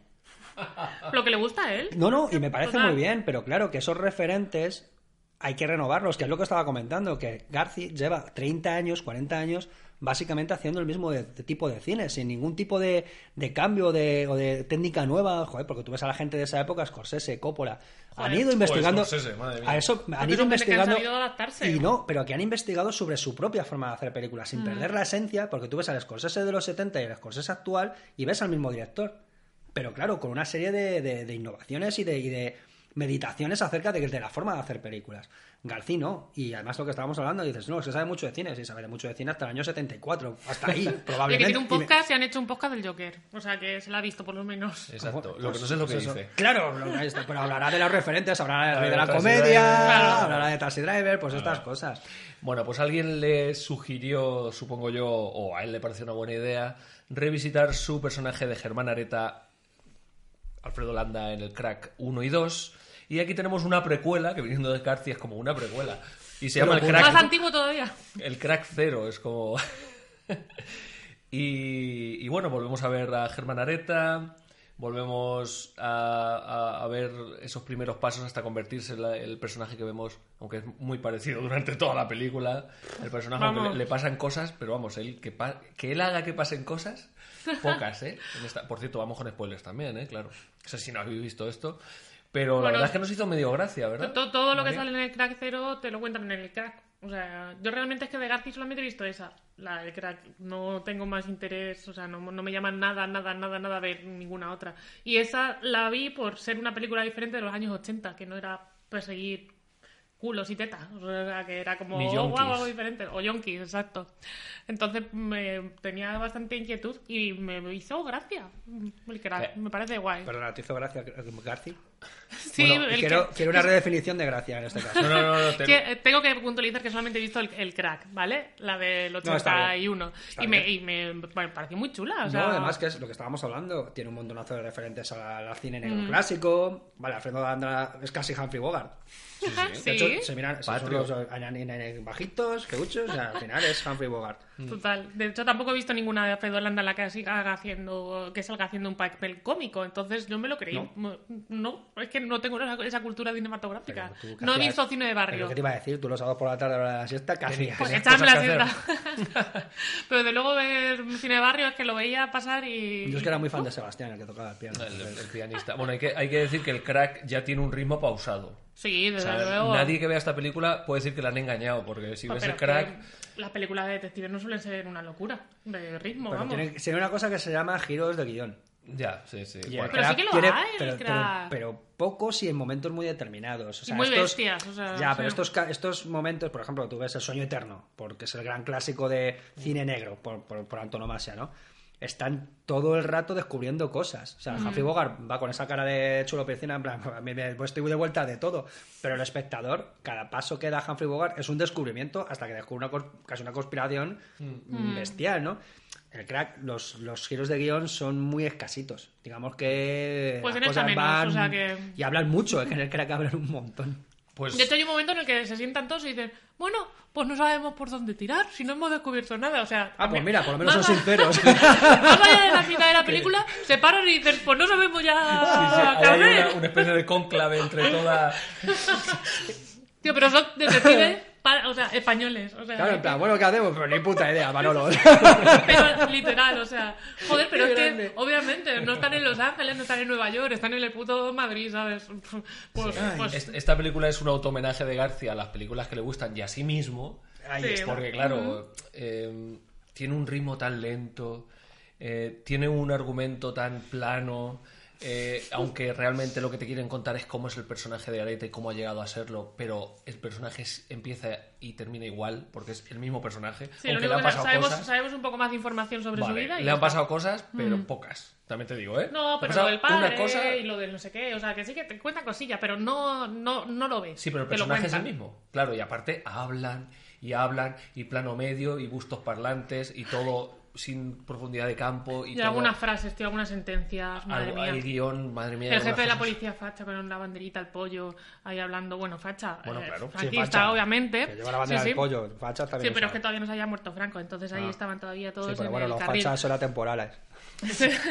Pero hablando de estas, bueno, es que el cambio, es que no sé qué, ¿sabes? Como todo muy de qué bonita fue la transición y cómo De lloramos hecho, aquella dicen época. literalmente, dicen, y ahora que se ha muerto Franco, ¿qué va a pasar? Pues lo mismo nos pegamos de leches, o lo mismo hay un milagro y nos ponemos todos de acuerdo y tiramos para adelante. O sea, es una película tan nostálgica, tan de... Tan manido en los. mm, esos. ¿Vale? Y argumentos tan Tan tontos. poca autocrítica en general, Sí. tanto como país como Pero persona, vamos, un, como un todo. señor de 80 años o 75, los que tenga García, yo no le pido. Bueno, a no ser que seas Scorsese y hagas el, el lobo de Wall Street como si tuvieras 22. Ahí está. Pero vamos. em, pero aún así, estuve entretenido. Y Que sí, que sí. hay que decir una cosa: esta película no sé si es una comedia involuntaria, pero es que dice cosas graciosas, Santi. Es que no es que digas. Esto me río porque no viene a cuento. O sea, es que es como, pero tío, esto lo has metido en el guion de- y te has quedado tan pancho. Pero son chistecitos de serie de Antena 3. Sí, o sea, son pero- divertidos, pero no digo, que, o no digo que no lo sean. Claro. Yo me partí el culo, O sinceramente. sea, no lo he visto, pero imagino que será eso, como Humphrey Bogart cuando se ponía chulo Claro. y soltaba sus dobles sentidos y sus frasecitas lapidatorias, en plan, lo de siempre, es que estoy de vuelta de todo. Intuyo que va por ahí porque la película no la he visto. Ni, ni No, tan, ni tan fino. Realmente Ya. es, Miguel O sea, Ángel más- Muñoz el que pone, que por cierto hay que decir que los actores están muy bien. A ¿eh? ver, no, no, no, no. Están bien. Hay algunos que están Muñoz muy bien lo hace y otros... bien. A ver, Miguel Ángel Muñoz lo, lo hace el que mejor. García en general, el problema son las películas y el ritmo, pero no es mal director de actores, que bastante hacen con lo que tienen. Quiero Mm. decir, mantener tu papel en una película que sabes que no avanza como tal, pues no, es- no, fue, ¿no fue este que metió a Gallardón de... Sí, No me digas. Sí, ¿sí? sí. Sí, sí, De- de, de- de- de Albéniz. sí, La exacto. ciudad de Albéniz. Sí, sí. Sí, sí, porque que, que además tiene historia porque él es descendiente de Albéniz. Garzón es familiar. ¿Ah, sí? leja- sí, sí, sí, eh, uno de sus eh, eh, antepasados es el maestro Albéniz. Entonces, por eso García le llamó en plan, oye, ¿te quieres saber interpretar a tu, A tu abuelo. a tu tío, tatara, tío abuelo? Y dijo, pues, ¿cómo que no? Y ahí fue, sí, Qué sí, bueno. Sujétame el No, no cubata. sí. Suéltame el cubata, exacto. Pues el Carlos, ¿cómo se llama? Carlos Santos. Carlos Santos. A mí- yo es que vi los hombres de Paco en su momento y me hacía muchísimas gracias ese, ese actor. Y aquí le veo todo el rato con una media sonrisa demasiado cómica, no sé. O sea, no es, no es Landa con cara perro. A ver, yo, te- yo tengo que decir que yo no vi Los Hombres de Paco y a mí me funciona. Pero creo que él, él lo hace aposta, Garci, lo de coger un tío que ha hecho comedia para hacer algo muy serio, porque es lo que le pasó al principio con, con Landa en el crack, él siempre lo cuenta, que él decía, bueno, yo cogí a Landa, me parecía un actor buenísimo, pero claro, decía, la gente se me va a descojonar en el cine en cuanto le vea la cara, porque están acostumbrados a eso. Entonces él tenía que meter una escena al principio en la que la gente dijera, eh, que esto va en serio, que este señor no viene aquí a ir detrás de las suecas. Y de hecho en esta peli lo hace también. Y la primera escena es casi calcada la del... No me acuerdo exactamente cómo es, ¿no? Entra alguien a robar en el bar y, le... y el otro le dice, sal de aquí corriendo, no sé qué, pues aquí pasa algo parecido. Ya, pues deberían haber repetido un poco más esto para recordarnos que el tío es un tío chungo. Porque entre las citas de amor con su querida, las yo soy malo y aquí el de a mi lado es tonto, no, no sé. Es que realmente no, no pasa nada en la película. O sea, hablan con cuatro personas. Ya. eh, él no hace nada. De hecho, hay una- un gran momento en el que Miguel Ángel Muñoz, que repito, me hizo muchísima gracia y me parece que lo hace súper bien. Lo digo tres veces porque es que iba diciendo, este tío me jode la película. porque- pero lo hace muy bien, ¿eh? Le pregunta, porque Germán Areta está diciendo, bueno, pues estas cuatro personas no es un poco Agatha Christie, ¿no? Tenemos cuatro Total. candidatos a ser el asesino. ¿Cuál será? Ah, bueno, te importa una mierda, pero bueno. Alguien nos miente y le dice Miguel Ángel Muñoz al otro, ¿y cómo lo vamos a saber quién miente? Y, y dice Carlos Santos, dice, yo lo sabré. ¿Y eso? Porque tengo un detector de mierda. Y entonces Ángel Muñoz, ah, vale, así sí. Y te quedas diciendo, o sea, o sea, viene tan poco a cuento que es como, Sí. o sea, no es ni un chiste. Claro, intenta ser lapidario y, y duro y tal y, y queda cómico o realmente es una broma. Porque, Pero porque tienes de frente al otro que está todo el rato haciendo payasadas y, la, y, y es que no es que no es una pareja no es una pareja de tipos duros, es una pareja de jaja. Totalmente. Entre uno con la cara de medio risa y el otro que no deja de decir paridas. O sea, es que es así. Claro, es que tú te imaginas a Bruce Willis diciendo, porque tengo un detector de mierda en la jungla de cristal, y dices, hostia, Bruce Willis, me acaba de cojonar. Claro, es que entiendo, entiendo, entiendo las intenciones, pero quizá el resultado no sea el esperado. Me da la impresión. Y hablando, hablando de Bruce Willis. Mm. ¿Sale, ¿Sale en el crack 2? Ramón Langa, ¿no? Ah, Sale- vale, digo, hostia, sale Bruce Willis y me, y Sí, me sí, parto. haciendo de malo malísimo que en una cosa que se que pierde no- en el olvido. Que no viene a cuento, es una como una trama secundaria que, que Que no- estar para que la Pero que luego ni, si- siquiera se cierra, ¿no? Porque luego, o sea, él, él No, es un malo malísimo que hace cosas muy bestias y cuando le piden que investigue una cosa le dicen, pues lo va a investigar Rita la cantadora y luego el otro va a quejarse a otro y le rompe un Rolex. Punto. Es verdad, y no se cierra. Y ya está, o sea- Una trama que no se cierra. Pero ¿quién ha es escrito este guion? ¿David S. Goyer? Eh, Que ha salido un cómic del crack y lo ha escrito. Sí. arriba. Es verdad, esa trama no se cierra, que es Andoni Ferreño. Andoni Ferreño. ¿sabes? espera, espera, espera, espera, eh, espera. Es que vamos. Antoni Ferreño is back. ¿Y no ha sido una gala en plan Murcia que bella eres? O sea, ¿qué está pasando en este país? Es que. Total, yo cuando le vi, y además fue como, este tío me suena, este tío me suena, y ya te coge, le cogí de brazo adelante y dije, Andoni Ferreño. Andoni Ferreño. Y además todos ¡Qué poniendo. galán! Y todos poniendo la voz así muy. Muy sí, turbia, Muy turbia, muy- y muy no sé sí. qué. Muy de Christian Bale. Sí, sí. ¿Dónde estáis? Y, y aún así, cuando ocurre lo que ocurre, que se ve venir, pero no demasiado, o sea, no, no...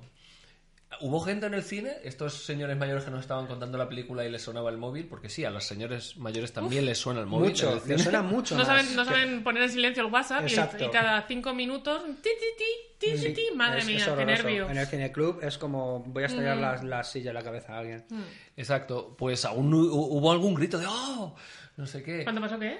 Lo que pasa, lo único que pasa en toda la película. Ah, o sea, vale. ¿Me lo vais a contar? No, no lo vamos. No, ¿sí? Aquí no sé, aquí estamos soltando spoilers de todo. No jodéis por mí, que no la voy a ver. Pues o que sea- ma- matan a su novia y ya está. y Pero gratuitamente, es que ni siquiera eso mm, dices tú, O sea, ¿para que, qué? o sea, es lo típico que todavía estamos en esa de matar mujeres en una trama para hacer avanzar al personaje encima hacia ninguna parte. Exacto. sí, Exacto. sí. Ah, genial. Porque se le, se le muere, porque en el crack es, es un No, pero claro, pero tienen que explicar por qué tiene un corazón roto y tan duro en la siguiente. O sea, Pero la gracia vamos, es me parece ridículo otra Porque vez no- utilizar es- el típico recurso que ya está hablando de cosas manidas. Pero además es que el personaje ya empieza siendo así. Pero Ya. es verdad O sea, no que no habla, cambio. no dice se nada, está ahí se le con ve cara de contento. duro. No se le ve contento al principio No se le tampoco. ve contento o sea, y joder, tiene una- un trabajo que le gusta, una novia guapa Claro, pero la le mata, la mata a la novia porque es que en el fondo no es feliz. ¿De qué mismo te das? No la quieres, desgraciado. No, no, pero no la mata él, la No, matan no, los ya, ya, ya. malos. O sea, Hombre, bueno, si la matara a él estaría mejor. O sea, sería la pena, ¿no? que se le fuera la olla y la matara sin querer, pues todavía. Mira, ahí Pero sí, me parece un recurso que a estas alturas, el tema de matar al personaje femenino, que en el fondo supongo que será un poco florero, viendo quién Total. es. Totalmente. Claro, Total. o sea, me parece. Bueno, aquí es que los personajes femeninos son floreros porque está la- Porque, claro, la, la que mujeres pide, fatales, bla, bla, bla. la que pide la investigación porque a su amante no sé qué, el típico de todas las películas de cine negro, por lo menos la típica, Chinatown y lo que queráis. Y luego, pues la novia para que la maten y, to- otra no, porque no, tiene que no, haber no, mujeres. no, no. La, la secretaria del despacho Ah, es una maravilla de mujer, como interpre- como la es que la típica, o sea, es maravilloso, qué bien lo hace. Pero por típica, ¿no? No, no, y porque lo, porque hace muy bien del papel que tiene que hacer, o sea, yo me lo imagino en, de secretaria llamando y que me lo cogiera ella total. resabida con sus 60 ¿Ves? años que le pero da una cosa todo. es y coger... Juan Marmús. Claro, pero una cosa es coger esos personajes que son súper clásicos y súper mm, arquetípicos y darle la vuelta. Por ejemplo, en Chinatown una cosa que hicieron fue coger el típico Mm. argumento de serie negra, una mujer va a pedir ayuda al detective, pero ostras las vueltas que da la historia de ese personaje femenino. Vaya. O sea, Sí, sí. claro, ahí vemos un personaje femenino que tiene enjundia, que tiene aristas y tiene un pasado detrás que, que luego dices, ostras, pobrecita mía esta. Aquí A- nadie tiene aristas. Aquí la secretaria que va vestida como con una camisa y la, una corbata gigante, pero como suelta, como si uh, se hubiera ido de fiesta, de despedida de soltera y hubiera vuelto. No sabes cómo iban en los 70, Santiago, los horrores de moda que se hacían. O lo Hay mismo que- era un cosplay de Pablo Iglesias en el debate. hay, que, hay que decir que, que aún así estuvimos entretenidos. Mm. Pero madre mía, es que, es que tiene pinta muy cutrilla. Y, y los actores también, ¿eh? De verdad. El actor que hace de el policía, el policía que era ex jefe de Areta, lo hace muy bien. A mí cuenta una historia y se ve, cuenta una historia sobre fútbol, porque a Hugo García le gusta muchísimo el fútbol Sí, también. sí, sí, también, o sea, está como todo concentrado, pero No sé. el mundo personal de García hecho cine. Pero claro, lo que yo comentaba al principio, que ya digo, no he visto la película, pero por lo que me estáis contando, mm, Es que hay me, que- me dais alimento a mi teoría. Sí, sí. Este hay, tío hay que es- verla sin pretensión, sin pretensión ninguna, porque si no. Pedro Casablanc se llama el señor este, Ah, pero- lo hace muy bien. La historia es esa, que lleva 200 años haciendo la misma película y claro, esta ya es como el colmo o el, la- no sé, el sumum de ese cine que él, ya digo, se ha autoconvencido de que tiene su público y de que es su forma de hacer cine. Es el jodido Garci, yo qué sé. No, es que es verdad, ¿eh? Garci. I'm the fucking Garci y yo hago mi película. Pero es que igual que. mm, No soy Garci, soy de Garci. De Garci. El, el Garci, dilo en español, que mola más. Soy el Garci. El, Garci, el Garcio. Que igual que la del Doctor Sueño, para mí tiene un target de gente de menos de 20 años, esta tiene un target para gente de más de 60. 60, Iba a decir lo menos. 50, pero vos pones 60, pues ya está. Pero- un cine sin sorpresas, no, no, todo bien. Ya, pero yo conozco gente de Ya, pero un- es 60 un aburri- años. es un Por aburrimiento. supuesto. de Claro, pero que conozco que gente no pasa que ha bebido del cine clásico, que, que yo entiendo sus referentes y tienen bastante más referentes que yo en ese aspecto, pero son capaces de entender que el cine ha evolucionado incluso dentro de los cánones de, de cierto tipo de cine, ya se busca otra cosa. Porque es normal, las narraciones tienen que evolucionar y adaptarse a su tiempo. Por eso digo que incidir de esa manera tan tan radical, ¿no? Es que casi es jihadista el cine de, de, de, de García en el sentido de que es que es mi cine y lo voy a hacer así aunque me muera. No, pero además lo hace con muy poca gracia. O sea, es una no sé. conversación, conversación, conversación. Como el guion no es brillante, Ya. pero No, claro, es para nada. es un aburrimiento. Claro, es que ves Almodóvar, por ejemplo, que el cine... Joder, pero es que no, me- no me compares, no. me compares. Vale, pero hablamos de gente con un Oscar, eh, cuidado. Que pueden jugar en la misma liga. El problema de Almodóvar, Ostras. ya, pero Almodóvar, yo por ejemplo, como he visto, ha sabido reflexionar muchísimo sobre ese cine que hacía en los 80 y a partir de ahí ha construido otra cosa completamente distinta, siempre siendo el mismo. Que te podrá gustar o te podrá gustar menos. Yo no soy un gran fan de Almodóvar en general. ¿vale? Joder, a mí yo tampoco, pero siempre me calla la boca. O sea, siempre No, no, como, ahí está esto, el esto tema. me da pereza, joder, vaya Yo no, no, ahí está el tema. Pero joder, yo veo, por ejemplo, la última, la de Dolor y Gloria. Es una pasada de Ahí está el tema, Ya, la- ya la hemos visto, cojonuda. Pero la reflexión que ha hecho sobre su carrera, sobre sí mismo y su forma de hacer cine, con esa nostalgia, e incluso capa- ser capaz de reírse de sí mismo en ciertos momentos. Ves a un tío que sí, que es un icono de cierto momento del cine, pero que ha sabido cómo mm, mejorar, hacer mejores películas y reflexionar sobre su forma de hacer cine. García está tan convencido de que hay una especie de grupo de gente que es capaz de entender eso que está haciendo, que va a morir así. Que por un lado me parece loable, ¿eh? De decir, mira, yo hago estas pelis y te gustan bien y si no, Pues no. me come los huevos por debajo, yo qué sé. Pero a mí me, me, me, me- duele personalmente que un tío que efectivamente sabe tanto de cine, porque creo que ha visto todas las películas de 1898 a 1974, las ha visto todas, todas. Él estaba con el tren, ¿no? No, Llegando no, a la estación. todas, todas, las he visto todas, es algo exagerado. O sea, porque yo me acuerdo de eso, de que antes del cine traían cualquier mierda, por ahí un western de estos perdidos de la mano de Dios. Y era capaz de encontrar, no, yo es que trabajé moviendo los cables eh, y conectando las Era el cámaras. caballo, ese caballo sí, sí, era yo. y y era capaz de encontrar gente que trabajó allí. En ese sentido, me pare- ya digo, me, Sí. me impresiona mucho lo mucho que sabe y además cómo transmite esa pasión por el cine. Y me, me duele que un tío que sea capaz de transmitir eso como divulgador, porque a mí me transmite mucho, en sus películas sea incapaz de transmitirme esas emociones. Porque parece que hace las películas, no sé, ¿Estás el hablando de. Rodrigo Cortés? Ah, no, de, ¡Oh! de Garci. Santiago, pero qué gratis. Bueno, Una eh, patada ninja que acaba de Total. soltar, ¿eh? Sí, vamos, verdad. ha quedado bien. es verdad que... Le ríe. Es verdad que Almodóvar, eh, siendo autorreferencial y siendo crepuscular de alguna manera, porque joder, sale él mismo de, de mayor y viendo que está hecho polvo y tal, vamos, es que está mil millones de... No, es no, que está es muy un- aburrido. Es que es, un una, peliculón. es que es una pedazo Sí, de película. Mira, que para que yo diga que a mí Almodóvar me gusta a veces y otras veces me parece detestable. Yo creo que la van a nominar al Oscar, fíjate lo que te digo. ¿Tú, tú lo ves venir? Yo, yo lo veo venir. Siendo. Almodóvar No, no, y siendo una buena peli, a mí yo, ya- yo estoy haciendo mi top 5 Que del año. no sé, pero- Estoy haciendo mi top 5 del año. Y posiblemente Dolor y Gloria esté en pero ese top de 5. mundo. Sí, sí, mundial. sí, sí, a nivel global. Es que me ha, me ha gustado tanto esta Es- película. Es, es una gran película. Es verdad que al que no le guste, pero es lo que decís, siempre entiende. está el sello Al- Almodóvar. No, no, pero es más, Pero- hay gente, pero hay gente, mogollón de gente que es almodovariana, que está detestando esta película. Pero también no entiendo por qué. O sea, me- a mí me parece muy almodovariana este recuerdo de la infancia, ese Por folclore. eh, Mm. no Esa sé, madre constantemente. Por eso digo, sea, veo mogollón de cosas de Almodóvar. Mm. Y encima con un puntito extra, que es esa reflexión además sobre el propio cine. Que me- ya es que a mí las películas Sí, que hablan de cine en general me, me ganan. Y es que además hay una escena en esa película que es ese monólogo, el, el monólogo teatral. Sí que hace así, Me parece Ah, sí, que es súper simple, que es prácticamente un plano secuencia, pero cómo maneja la cámara, los rojos, eh, ese rojo almodovariano, que es que, de verdad, hay tesis doctorales sobre el rojo en Almodóvar, es que es algo exagerado como lo usa. Me parece una película maravillosa. Yo salí hipnotizado del cine y para decir yo esto de Almodóvar... mm, Es que vaya. muy poco, bueno, tiene su cosa de Almodóvar, pero no es la típica Almodóvar ni mucho menos. Pero joder, es que lo, lo bueno, como tú decías, es que ha sabido evolucionar, sigue poniendo su sello y sigue sabiendo reflexionar sobre lo que quiere. A mí me- ma- yo no me, me, me da una pereza, una pereza, no, No, no, un yo me duro. quito el sombrero por es esta película. Y además que fui por acompañar a mi madre, lo típico. de, "Ay, nadie quiere venir al cine conmigo, Santi. Pues voy contigo, mamá. Ostras, qué momento, ¿eh? ¿Y le gusta a tu madre? No, a mi madre le encantó. ¿Y a tu madre le gustaría el crack cero? No.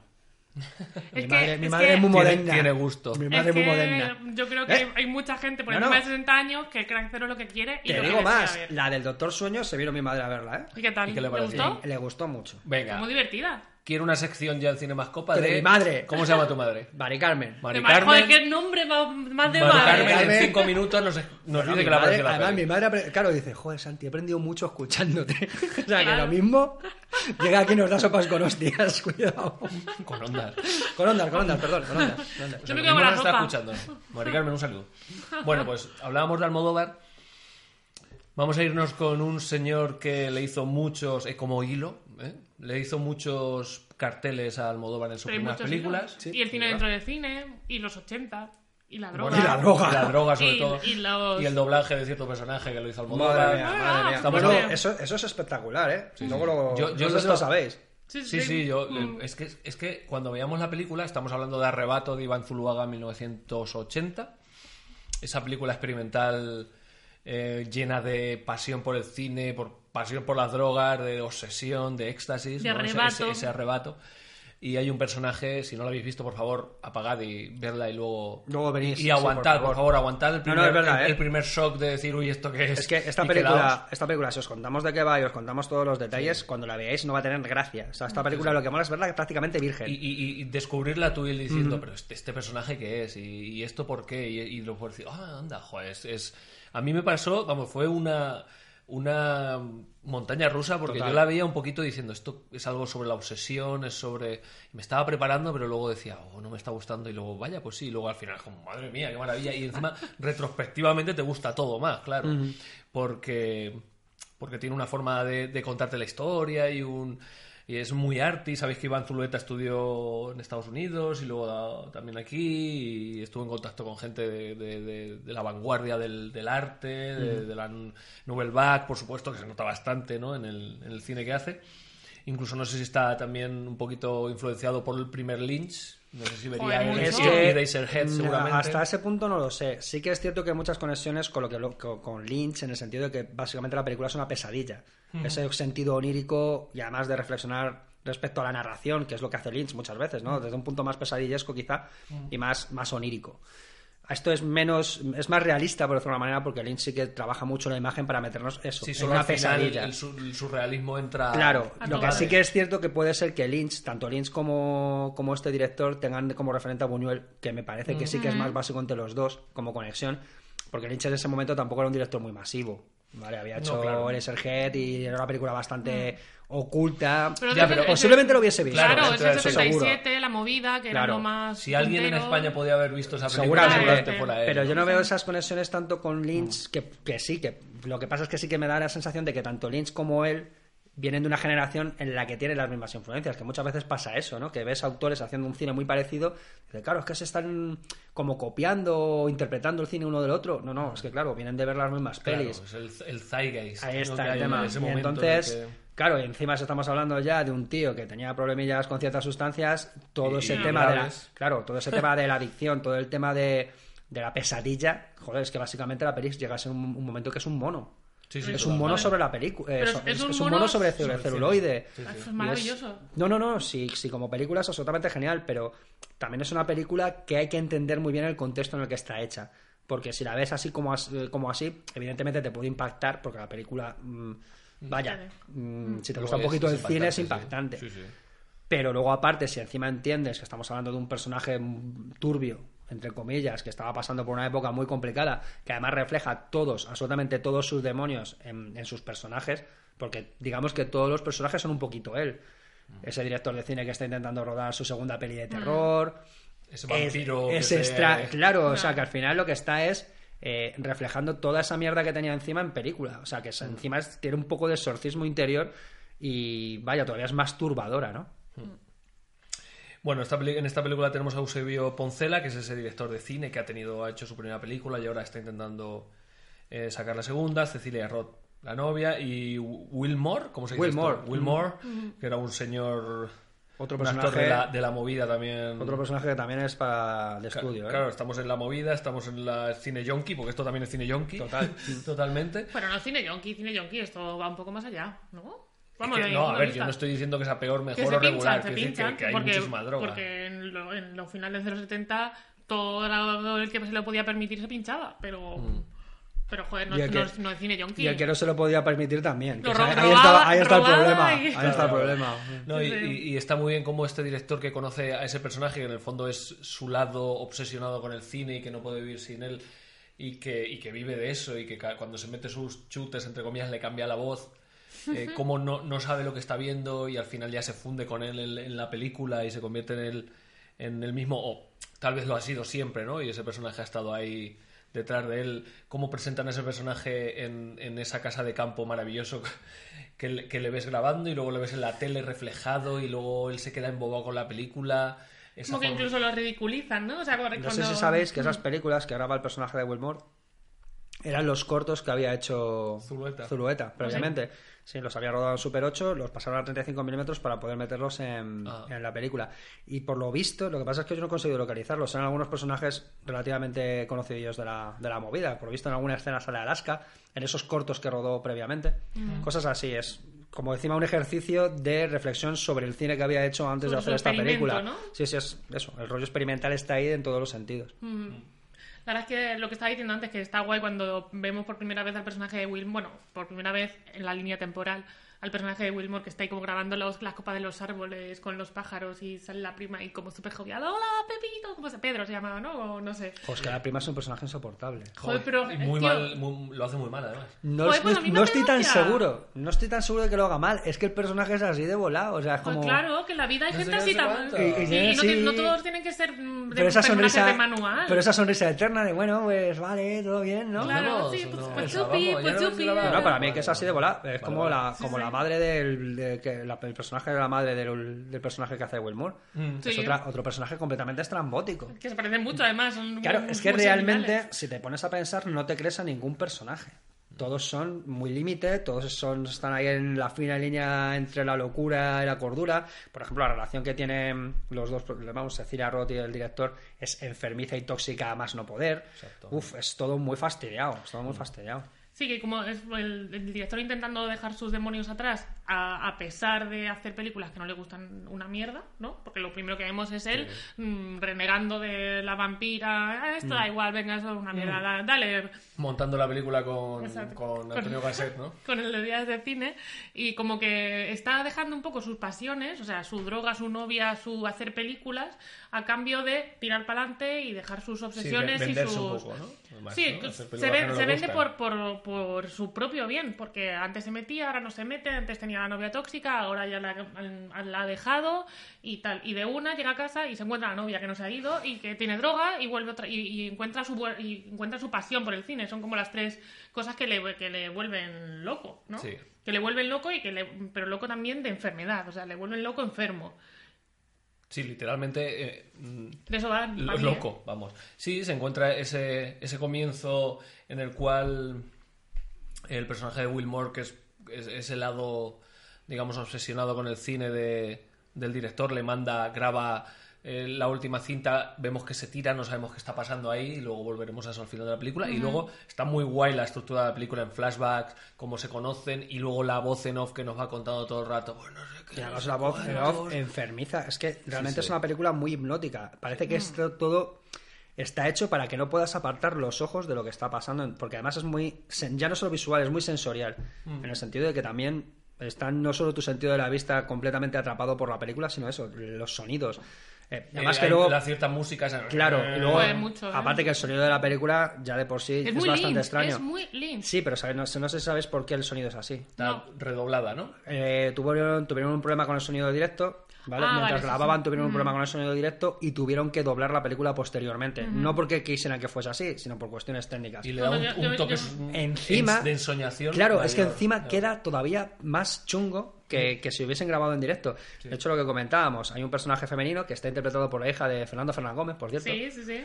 Yo también lo que en, eh, por lo visto no podía doblar al, al personaje que interpreta y lo acabó doblando Pedro Almodóvar con voz de falsete. que Poniendo era- voz de horrible. pito. es sí, súper... sí. Pero ¿veis? Algo que debería quedar horrible, porque Sí, sí. lo es, resulta que queda súper perturbador, porque te estás preguntando todo el rato por qué esa chiquilla tiene esa voz tan Yo jodida. pensaba que era un travesti, de hecho, lo, lo Claro. dije varias veces. Era como, ¿pero esto es un hombre o una mujer? ¿Es un, un ello? ¿Qué pasa? O sea, ¿qué está pasando ahí? Mm. O sea, no, te lo dije de hecho, y fue como, no, pues es una chica, claramente Sí, se sí, le sí, ve que, que no tiene rasgos. Sí, porque además La escena en la que aparece es muy trash, ¿no? Muy de la vida nocturna madrileña, Sí, mucho cuero, mucho plan- club nocturno, mucho Mm. todo muy, muy chungo. Me acabo de venir de fiesta, en lugar de casa te he traído el desayuno. Pepito, Sí. ábreme, que te traigo los churros. O sea, que es como, es también un rollo un poquito, pues eso, castizo. Y claro, pues con esa voz todavía queda más perturbador todo, porque dices, ¿qué carajo está pasando aquí? No entiendo absolutamente nada. Y, y- y eso, el efecto de pesadilla, to- de, de- de- de tener todavía más sensación de onirismo, pues se gana con estas pequeñas tonterías que además ya digo que fueron completamente accidentales y que hicieron la película todavía Es que mejor. de hecho también lo dicen en la propia película. Cada vez que me equivocaba, eh, eh, llegaba un nuevo plano. Es lo que dice Wilmore varias veces cuando está haciendo sus cortos. Como realmente todas las cosas que le supusieron una trama a la hora de hacer la película son cosas que a- ayudan a meterte más en el rollo, a, a- pues eso. a- a experimentar, que al Exacto, final es lo que, lo que pretende la Sí, película. de, de hecho te dicen, eh, si te quedas corto, no está bien y si te pasas tampoco. ¿no? Claro. En el Sí, cine, con la en de una película o en la droga, Sí, claro, sí. o en las experiencias que tengas. Yo cuando leí de los sonidos pensaba que os referíais más a ese mm, rechineo constante, a esa música de. Mm. esos caballitos de infantiles cuando están en la casa de campo, que son es un como banda sonora, ¿no? Un- Sí. Una producción de sonido muy muy similar a las de Lynch para mí. O sea, mucho utilizar sonidos que no tienen nada que ver para, para, para hacerte sentir lo que ellos quieren que hacer. Y, que joder, ese- Lynch es el crack de, Claro, de esto. pero por eso, porque cuando estás trabajando algo- el surrealismo o algo, algo más cercano a los sueños, tienes que trabajar todas las sensaciones posibles. ¿Vale? Porque si te queda solo lo visual, sí, puede quedar muy bonito plásticamente, pero No. como Mm. experiencia inmersiva necesitas un extra. Entonces, en ese sentido, el sonido ayuda muchísimo. Y está muy bien trabajado, la verdad. Sí, es una película súper experimental, en, vamos, visualmente, en, tema de sonido, cómo te cuenta la historia. También me gusta muchísimo el hecho de que siendo surrealista, sobre todo al final, o sea, al principio todo es, o sea, tú haces pie en todo momento, sabes lo que está pasando, no... em, te está contando algo que luego le puedes sacar una segunda Lectura. sí. una segunda lectura, pero no de una manera que el que no le saque una segunda lectura no entienda lo que está No, no, pasando. sí, sí. Es en plan, por- la voz en la no es una voz que, eh, que tú digas, no, es una voz que tiene en la cabeza porque es su obsesión. No, es una cinta Una que le ha cinta dado que da. Y eso me encanta. Y solo al final es cuando da el salto de decir, no, es que ahora la cámara se va a girar sola, que yo en ese momento. Me ca- o sea, no me cagué, o sea, me cagué de gusto, Claro, dije, es que pero en el fondo- esta maravilla, ¿qué coño es? Ahí está, que en el Y lo fondo- del fotograma rojo yo estaba diciendo, pues esto es Ahí está, maravilloso. es que al ¿Cómo te final- mete- cómo te Ahí mete hay en la locura? de 10 Es min- que- de 5 minutos o de 10 o de 15 al final, ¿qué es? Es que al final resulta que coge todos los elementos del cine de terror porque lo hace. Sí, O sea, sí, al final sí. abraza tranquilamente. Totalmente. O sea, igual que habíamos visto una especie de drama social sobre la obsesión, sobre el perder un poco el norte. Al final es eso, coge completamente todos los clichés del cine de terror, los subvierte porque hace lo que le da la gana con ellos y al final nos cuenta una historia de vampirismo. La cámara de cine como, como, Sí, como sí, que le- vampiro, le totalmente, a- totalmente. O sea, absorbe la realidad, por decirlo de alguna manera. Que, jo, en esto me lleva, pues, parece una tontería, pero a, a, a la bruja de Blair, que tiene una reflexión de- sobre el cine un poco similar. Hay un momento en el que la directora está hablando sobre por qué utiliza el cine. Heather. Sí, sí, y que está hablando con su cámara y tal, y le dice, yo es que utilizo la cámara de cine para mirar a través de ella y ver la realidad desde otra perspectiva. Me olvido de lo que tengo alrededor. ¿Vale? Entonces, ya digo que en ese sentido me recordó un poco a esa reflexión de decir, no, es que todo desaparece si la cámara lo pilla. De repente No. se convierte en ficción o en otra cosa. ¿Vale? Entonces, claro, esa reflexión es, es- que al final es a donde nos lleva todo ese viaje, porque al final es una reflexión sobre el propio arte. Claro, porque también la obsesión del, del chico, de, de Will Moore, es vive para grabarse y para luego verse. O sea, que es como, no me interesa la vida, me interesa ver todo a través, a de, través la de la cámara. cámara. Mm, aunque sea yo durmiendo. O sea, no quiero hacer otra cosa que dormir para grabarme y volver a- y verme. Y ese paralelismo que, perdón, que hablabas el otro día de bajar a por el chute. Ah, igual, sí, sí, baja por los chutes o bajo a coger cámara, eh, cintas, Cintas, cintas, cintas y a que me las den Nada más que se reveladas. plan, ¿cuándo va a estar? ¿Cuándo va a estar baja- revelada? sí, sí, claro, claro. Por dentro de dos días se va el tiempo joder, macho. Y el tío de la tienda, pues ya está loco este. Claro, claro, y parece que lo está subiendo. Ya vas con aspecto de monazo, o sea... Totalmente, Total, totalmente. Sí, sí, sí, cada vez más demacrado, porque sí, sí, lo único que le importa es eso. La Y eso, es y encerrarse en su... Además que es eso, la reflexión, la- la- el paralelismo con la droga. Me encierro en mi habitación, solo salgo por el chute. Porque estoy obsesionado con la adicción. Sí. Entonces, ya digo que al final lo que tenemos es hay un tío que tenía muchísimos problemas trasladando todo a, a la, a la pantalla. En cuanto a la narración, lo que hablábamos, hablábamos del tema de Lynch. Lynch juega mucho más con dejarte con el culo torcido con, con la narración. En el sentido de que de repente te mete un giro y te cuenta una historia completamente distinta a lo que te estaba contando al principio. Y lo que decía Santi, esta película es mucho más lineal en ese aspecto. O sea, no, no vamos a tener la sensación de de repente decir, joder, que, que, que, que quiebro, que de repente estoy en una realidad completamente distinta. Todo tiene sentido cuando termina. Pero- Nos ha llevado un camino Mm, para mí, eso, perfectamente para mí eso es mejor, ¿eh? O sea, claro. el, Claro. el hacer pie todo el Claro, rato. claro. Por eso digo El que hacer pie, pero, pero una vez que sabes el final, Ah, no, sí. hacías pie, pero le puedes sacar las lecturas igual. Claro. O sea, no es, ah, no, este enano subido en Claro. una percha significa no sé qué. Hay no, menos- es que menos pero lo simbolismo. tenías ahí Claro, en el la mismo diferencia de momento. Lynch es que te está planteando preguntas que no piensa responder en ningún momento desde el minuto uno. Aquí, si no responde preguntas es porque el final es el que es. Pero el viaje es el que, vamos, no nos engaña. O sea, hay un viaje Sí, sí. que puede resultarnos más o menos estrambótico o más o menos surrealista, pero vaya, que no nos va a, inter- no nos va a ofrecer información que luego simplemente para dejarnos eso, completamente desconcertados. Que al final lo que busca Lynch es eso, meternos una pesadilla con la lógica de una pesadilla. Ni más ni menos. En fin, mm, yo tengo que decir que he intentado verla mucha, o sea, he intentado decirme, ¿la vemos? Y no la he querido ver, porque es que me digo, esto va a ser un, un bodriazo de modernos que estudian cine y se flipan, y me pareció la leche. Y de nuevo, si habéis llegado hasta aquí, espero que la hayáis visto no, Eh, antes, y si no, por favor, verla y aguantar un poquito. Al principio puede ser un poco duro, en plan decir, uy, madre mía. Pero en todo momento es interesante, en todo momento con una grabación súper fresca y súper interesante y... No, es que además vamos. eso, visualmente es como que te deja mucho esperando qué va a pasar después. Sí, sí. ¿Vale? O sea, que invita a seguir viendo la película. De, hecho, también es un poco eso, ¿no? En, ese- en esa bajada a los infiernos, de hecho, si lo piensas, al principio es más tranquila la película, más normal, están cortando y montando la película que está haciendo eh, con la máquina esta, ¿no? Y es como muy tranquila, muy no hay nada raro. Pero es que realmente yo y creo luego que ya empieza... el ritmo de la película es la relación que tiene el director con Will Moore. O sea, al principio es un chaval que, bueno, un poco excéntrico, no sé qué. Me De llama hecho, la- se ríe de él, me ¿no? Llama- al principio me dice, "Y llama- este tío no, sí. ni, ni se acordaba de él, en plan, joder, sí, es verdad, el chico este, pero... Como que me sí. llama la atención, pero bueno, tampoco mucho. Y realmente el ritmo que estamos viviendo es exactamente eso. No sé muy bien a dónde va, el flashback, no sé qué, pues sí. Y luego ya cuando realmente le pone la cinta, que de hecho hace el, el bailecito este de Betty Boop, la novia, o sea que todavía ahí está empezando a entrar en el mundo de Wilmore. Y ya cuando le entra de cabeza, o sea, ya no quiere ni, ni follarse la chica. O sea, ya es como, déjame en paz, yo lo quiero mi chute. O sea, Pero también, Claro, claro, dice, es que cuando me meto no Claro, puedo". ahí está el tema. Dice, yo me- me- ya estoy en esa dinámica en la que no puedo. O sea, la droga está por encima de mi físico. Pero realmente no, no es que no quiera hacer nada con ella por eso, es que no quiere hacer nada por ello, con ella porque está viendo la película y no quiere apartar los ojos de, Mm. la, de la cinta. O sea, realmente es la manera de meterle en esa adicción, de darle el arrebato ese que, que está haciendo Wilmore. Y O luego sea, que, se llame realmente ese arrebato es buenísimo. Pero te, te lo explican, es No, que no, el todo título- está totalmente Ya, pero que cerradito. no se llame... Título- que- no, pero me refiero a que no se llame éxtasis o... O la adicción, No, o- claro, no se llama arrebato. Es que es una palabra más viejuna graciosa. bueno, que por cierto, si buscáis arrebato en Google ya sabéis lo que os sale. El arrebato. El Sí, es verdad. ¡Oh! horror. Que buscando info para la de la peli, al principio fue como, ostras, ¿y este señor con pañuelo en la cabeza quién es? Exacto. Pero bueno. Pues tienes grandes hits de la década de los... Grandes hits, grandes hits. Grandes hits. Bueno, chicos, ¿alguna cosita más? Bueno, esta película tiene para hablar muchísimo, pero bueno, tampoco nos vamos a... No es que sepamos tampoco. ¿Algo más de Iván Zulueta? Bueno, este hombre luego se hundió en... Mm, Se dedicó a la- lo que decías tú, se dedicó sobre todo a la cartelería, hizo mogollón de carteles de películas famosas, además muy chulos, eh, se dedicó mogollón a, a- a eso. Pero en cuanto a películas no hizo mucho más, ¿eh?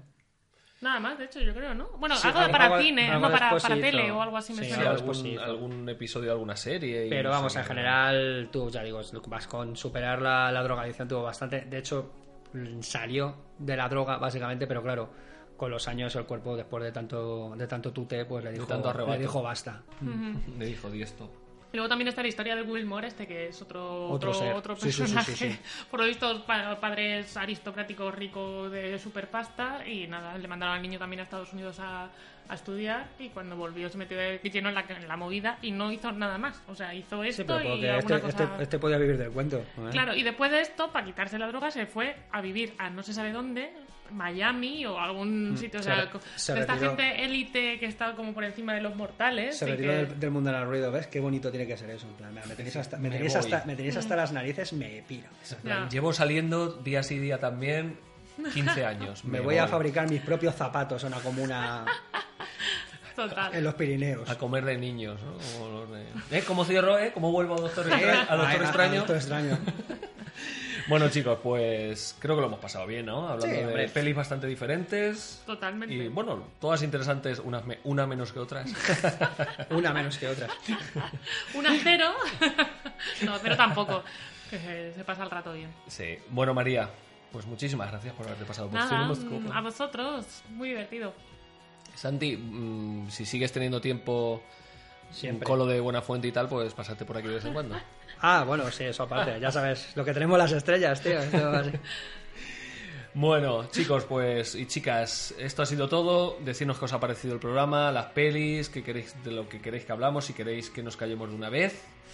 Y eh, a ver si grabamos antes de que ha pasado un mes eh, de la última vez. Creo que os ponéis en el 2020, la siguiente, ¿eh? Sí, sí, no la puede vida, ser, no la puede vida ser. queda muy rápido. Exacto, hay que grabar más. Bueno, pues ya sabéis, nos vemos en los bares. Hasta la próxima. Chao. Adiós. Adiós.